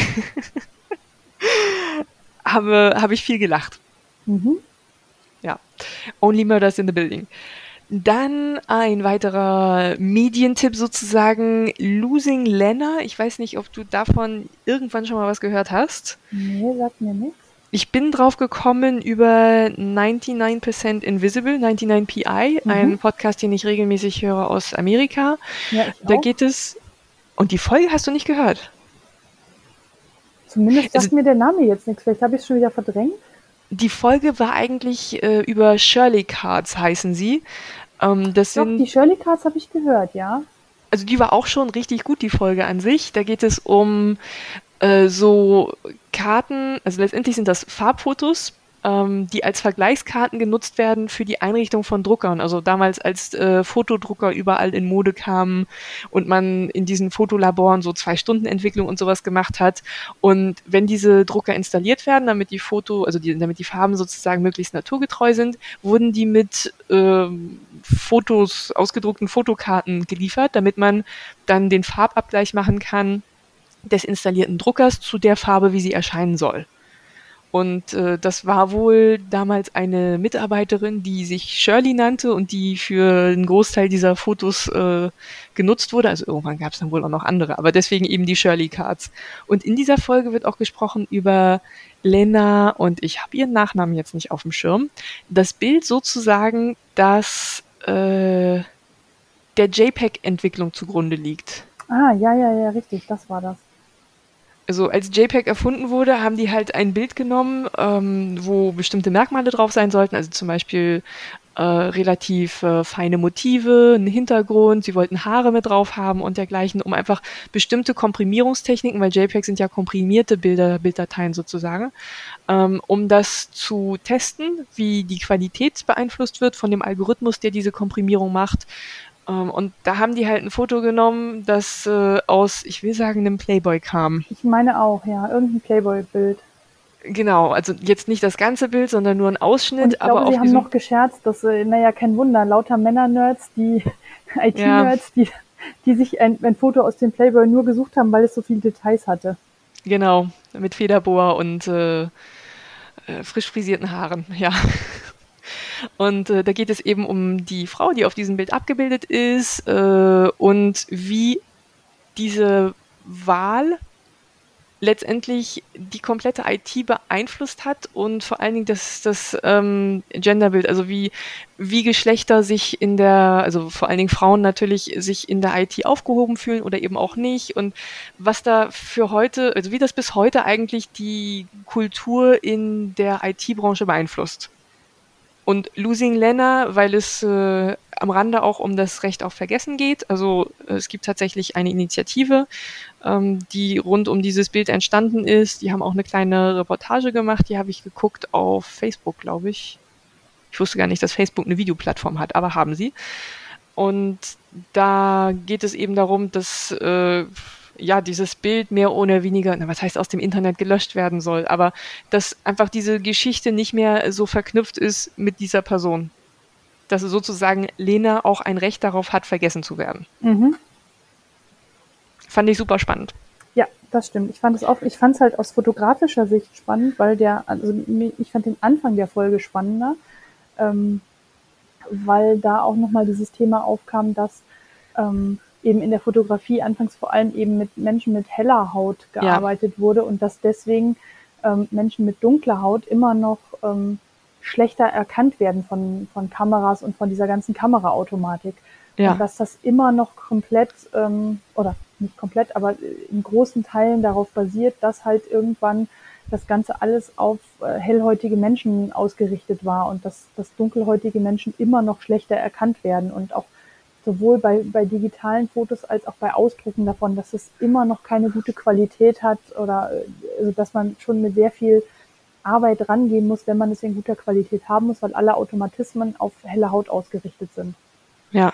Und ja. fand ich halt aus einer fotografischen Perspektive super duper spannend. Ja. Also die Folge an sich fand ich auch insgesamt spannend. Ja. Ich wollte die nur einfach gar nicht erwähnen ursprünglich, aber ja, aber ja, tatsächlich, es geht auch viel um, genau, um das Thema Hautfarbe, ähm, ja, letztendlich Rassismus in der Technik. Ja. Oder sagen wir einfach Diskriminierung in der Technik, weil das ganze Thema Frauen und IT kommt ja dann auch wieder, geht ja auch wieder in die gleiche Richtung. Ja, weil einfach ganz viele Dinge von weißen Männern gemacht werden an der Stelle, muss man, ja. muss man ganz klar sagen. Ähm, In diesem Fall ausnahmsweise mal nicht von alten weißen Männern, aber ja. Nee, meistens junge weißen Männer, aber auch das äh, sorgt für einen ziemlichen Bias, wie es so schön heißt. Ja. Weil einfach viele Dinge, auch das ähm, habe ich letztens auch irgendwo gehört, dass die, ähm, ähm, die meisten Video-Call-Plattformen insbesondere männliche Stimmen besser übertragen, ja. weil die Komprimierung, die genutzt wird, vor allem so gebaut ist, dass Männerstimmen dabei gut rüberkommen und äh, die höheren Töne von weiblichen Stimmen einfach ähm, nicht so gut übertragen werden und dann einfach schlechter klingen. Kathrin, ich glaube, wir hören die gleichen Podcasts. Ich gehe davon aus, Julia. Äh. Das war's an Medientipps von mir. Dann wollte ich noch kurz über äh, ein Thema reden, das vielleicht in nächster Zeit auch oder in den, überhaupt in den Folgen häufiger mal auftauchen wird, die Handspinngilde. Die hatte nämlich ihre Mitgliederversammlung und äh, ich habe mich dazu entschlossen, tatsächlich äh, so richtig Vereinsarbeit zu machen. ich war selber ganz überrascht. Ähm, ich habe mich tatsächlich als Beisitzerin aufstellen lassen für den Vorstand. Cool. Und äh, werde das da jetzt macht, also. Macht sich auch gut, so ein klassischer deutscher Verein mit einer Beisitzerin, die mitten in, in Südfrankreich lebt. Äh, du wirst lachen, aber dank Covid sind viele Sachen einfach inzwischen online ja. und es ist mehr Verständnis dafür da, dass Leute auch von weiter weg online genauso gut mitarbeiten können. Also ja, Covid wird irgendwann wahrscheinlich nicht mehr so ein großes Thema sein und wir können uns wieder treffen, aber es ist einfach in den Köpfen der Menschen hängen geblieben, dass man sich nicht unbedingt physisch treffen muss, weil das führte dann dazu, dass dieser Verein eben Sachen hauptsächlich äh, an, an Mitglieder im Süden Deutschlands vergeben hat, weil äh, viele im Süddeutschland wohnen. Und ja, wenn und du dich dann einmal dann im Monat natürlich auch mal eben schnell treffen. Ja, eben. Und wenn, das ist das, ähm, das ist dann aber auch das Ding, wenn der Großteil des Vorstands aus Süddeutschland kommt und äh, die sich einmal im Monat treffen und das aber ein physisches Treffen ist, äh, also zum einen ist es für, ich sag mal, einen Großteil der arbeitenden Bevölkerung grundsätzlich nicht machbar, äh, ja. dann einfach mal zwei, drei Stunden zu so einem Treffen hinzufahren und wenn du dann nicht aus der gleichen Gegend kommst, dann kannst du es gleich ganz vergessen. Ja. Also von daher hat das wirklich was Gutes gehabt, weil hatte eigentlich schon länger Interesse, mich da mehr einzubringen. Ich bin ja auch äh, Anfang letzten Jahres dem, also wie soll ich das jetzt sagen, dem, dem Zeitungsteam der Handspinngilde beigetreten, um da ein bisschen zu unterstützen. Und so bin ich dann sozusagen auch in diese Beisitzerin-Geschichte reingerutscht das heißt, ich werde dann dort vermutlich in Zukunft auch, äh, also im Vorstand mich, äh, also werde sozusagen die Zeitung dort repräsentieren. Ähm, und habe nicht allein allerdings, ähm, sondern mit einem Team die Redaktion der Zeitung übernommen, weil die mit, das Mitglied, das das bis jetzt macht, ähm, die hatte einfach zeitlich, kriegt sie das nicht mehr hin Und wir haben uns gesagt, also aus der Gruppe, die für die Zeitung arbeitet, wir haben uns gesagt, es wäre schade, wenn das jetzt so einschläft und wir teilen uns das einfach auf. Also äh, natürlich äh, wird das mehr Arbeit sein als vorher, aber wir haben uns das eben so eingerichtet, dass jeder sich sozusagen um einen Teil mehr kümmert und äh, dass wir nicht alle nur noch, äh, nicht alle nur Korrekturleserinnen sind, sondern dass wir wirklich als Team diese Zeitung auf die Beine stellen. Total cool. Ja. Da freue ich mich auch richtig drauf. Das glaube ich, spannend. Ja.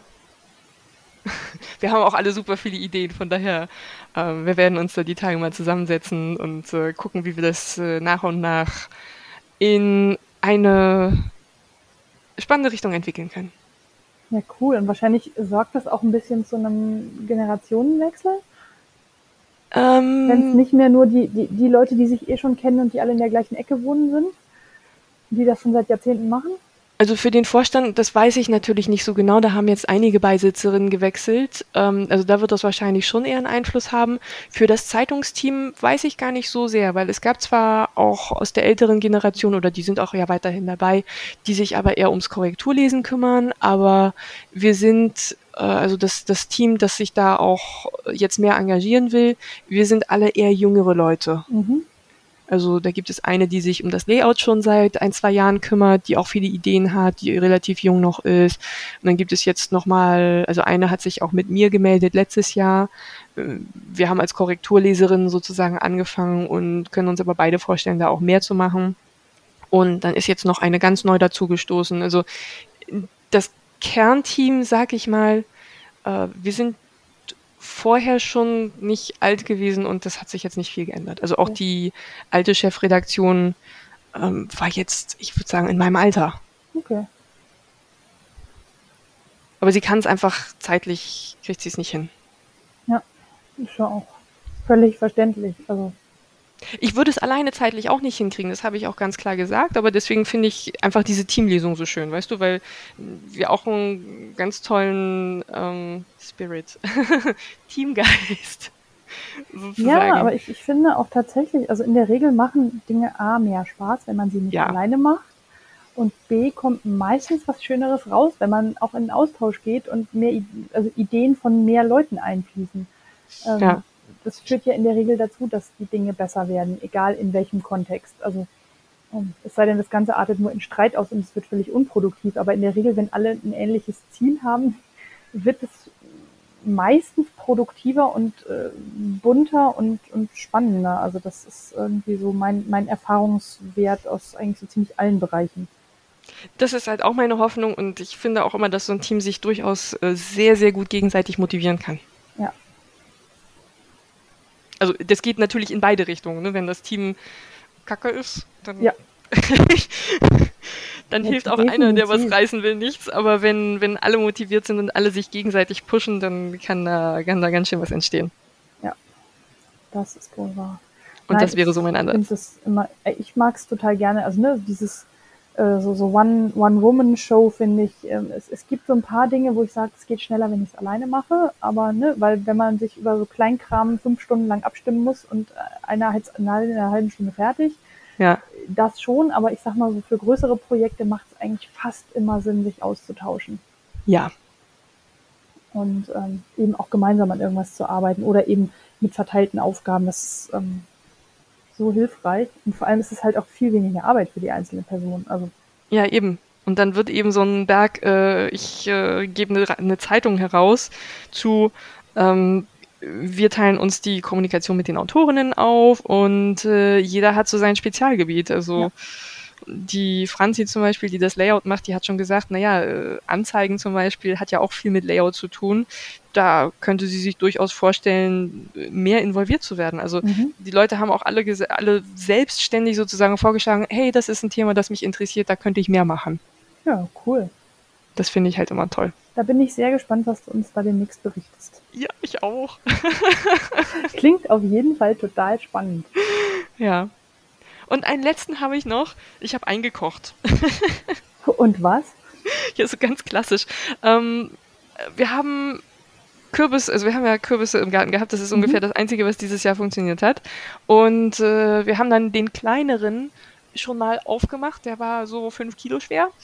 Okay. Und was machst du mit 5 Kilo Kürbis? Mhm. Äh, viel Kürbis und Kürbissuppe zum Beispiel. Ja, Kürbissuppe, Kürbismarmelade. Okay, auf Kürbismarmelade, so weit war ich gar nicht gekommen. Aber Mit, wir haben es einfach. Dazu schmeckt total gut. Okay, aber wir essen auch nicht so viel Marmelade. Ja, das ist schlecht, aber kannst du verschenken. Ja, okay. Ich überlege gerade, kenne ich jemanden, der viel Marmelade isst? Also abgesehen von dir natürlich. ähm, ja, also wir hatten sehr viel Kürbis und neben Kürbis als Gemüse, Kürbis als äh, Püree für Baby und Mhm. äh, weiß gar nicht, was wir sonst noch so versucht haben. Es war einfach zu viel. Und dann Mhm. haben wir Kürbissuppe gemacht und weil wir eben nicht wussten, wie viel es wird und wie lange das so halten soll. Bei Tomatensauce mache ich das einfach immer nur, ich sterilisiere einfach nur die Gläser und fülle das dann heiß ab. Mhm. Und dadurch, dass Tomaten sauer sind oder eine gewisse Säure haben, äh, hilft das der Konservierung. Aber Kürbis ist jetzt von Natur aus nicht so sauer. Mhm. Und ich hatte einfach Befürchtung, dass es dann schlecht wird und das wäre einfach die Mühe nicht wert gewesen. Und äh, habe mich dann ein bisschen schlau gemacht und habe festgestellt, man kann tatsächlich mit einem Einkopf, ein, Einkochtopf, also mit so einem Schnellkochtopf, Mhm. Entschuldigung, mit einem Schnellkochtopf, relativ einfach einkochen. Also wir haben jetzt keinen besonders großen, da passen nur vier, glaube ich, von den 700 Milliliter Gläsern rein. Mhm. Ähm, aber für die Mengen, die wir machen, passt das super. Und dann habe ich ganz banal einfach das, also die Gläser sterilisiert, heiß abgefüllt und dann das in den Topf geschichtet und äh, habe das einfach, ähm, ich hatte so eine Übersicht von so einem äh, Einkochforum, wo sie sagen, alles, was Kartoffeln und dergleichen enthält, ich glaube, das waren 25 Minuten oder so auf der und der Stufe des Einkochtopfes. Und äh, also ich kann jetzt nicht viel sagen, weil die Suppe ist doch schon alle. Aber äh, das hat super funktioniert. Ah, cool. Ganz banal einfach. Wir haben jetzt noch einen zweiten Kürbis hier, 10 Kilo. Äh, da muss ich mich die nächsten Tage mal drum kümmern. Und ich wollte auch einfach so schlichte Gemüsesuppe machen, weißt du, dass Ja. man, wenn es so kalt ist, dass man einfach mal einen Pott Suppe da hat. Definitiv. Ich meine, wir sind ja auch dazu übergegangen, dadurch, dass wir so viel im Homeoffice sind ähm, und einfach dann auch mittags keinen Bock haben, groß zu kochen, dass wir einfach irgendwie, wenn wir Zeit haben, einfach eine große Portion Essen kochen und das dann einfrieren.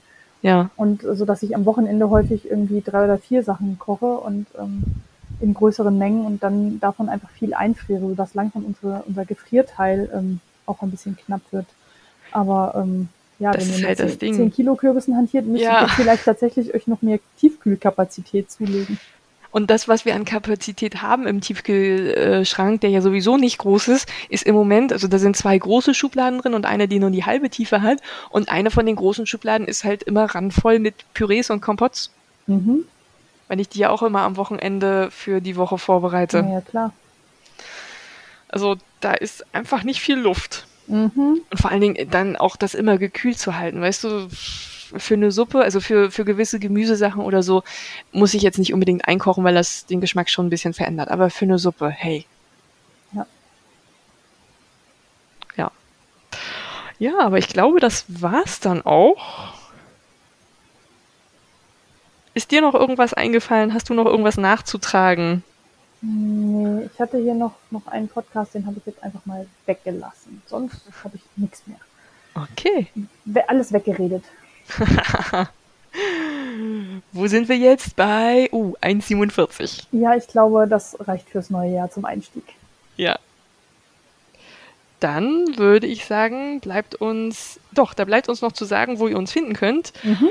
Äh, also natürlich auf Revelry. In der Podcasting auf Deutsch Gruppe haben wir einen Thread, der da heißt Wollgespräche.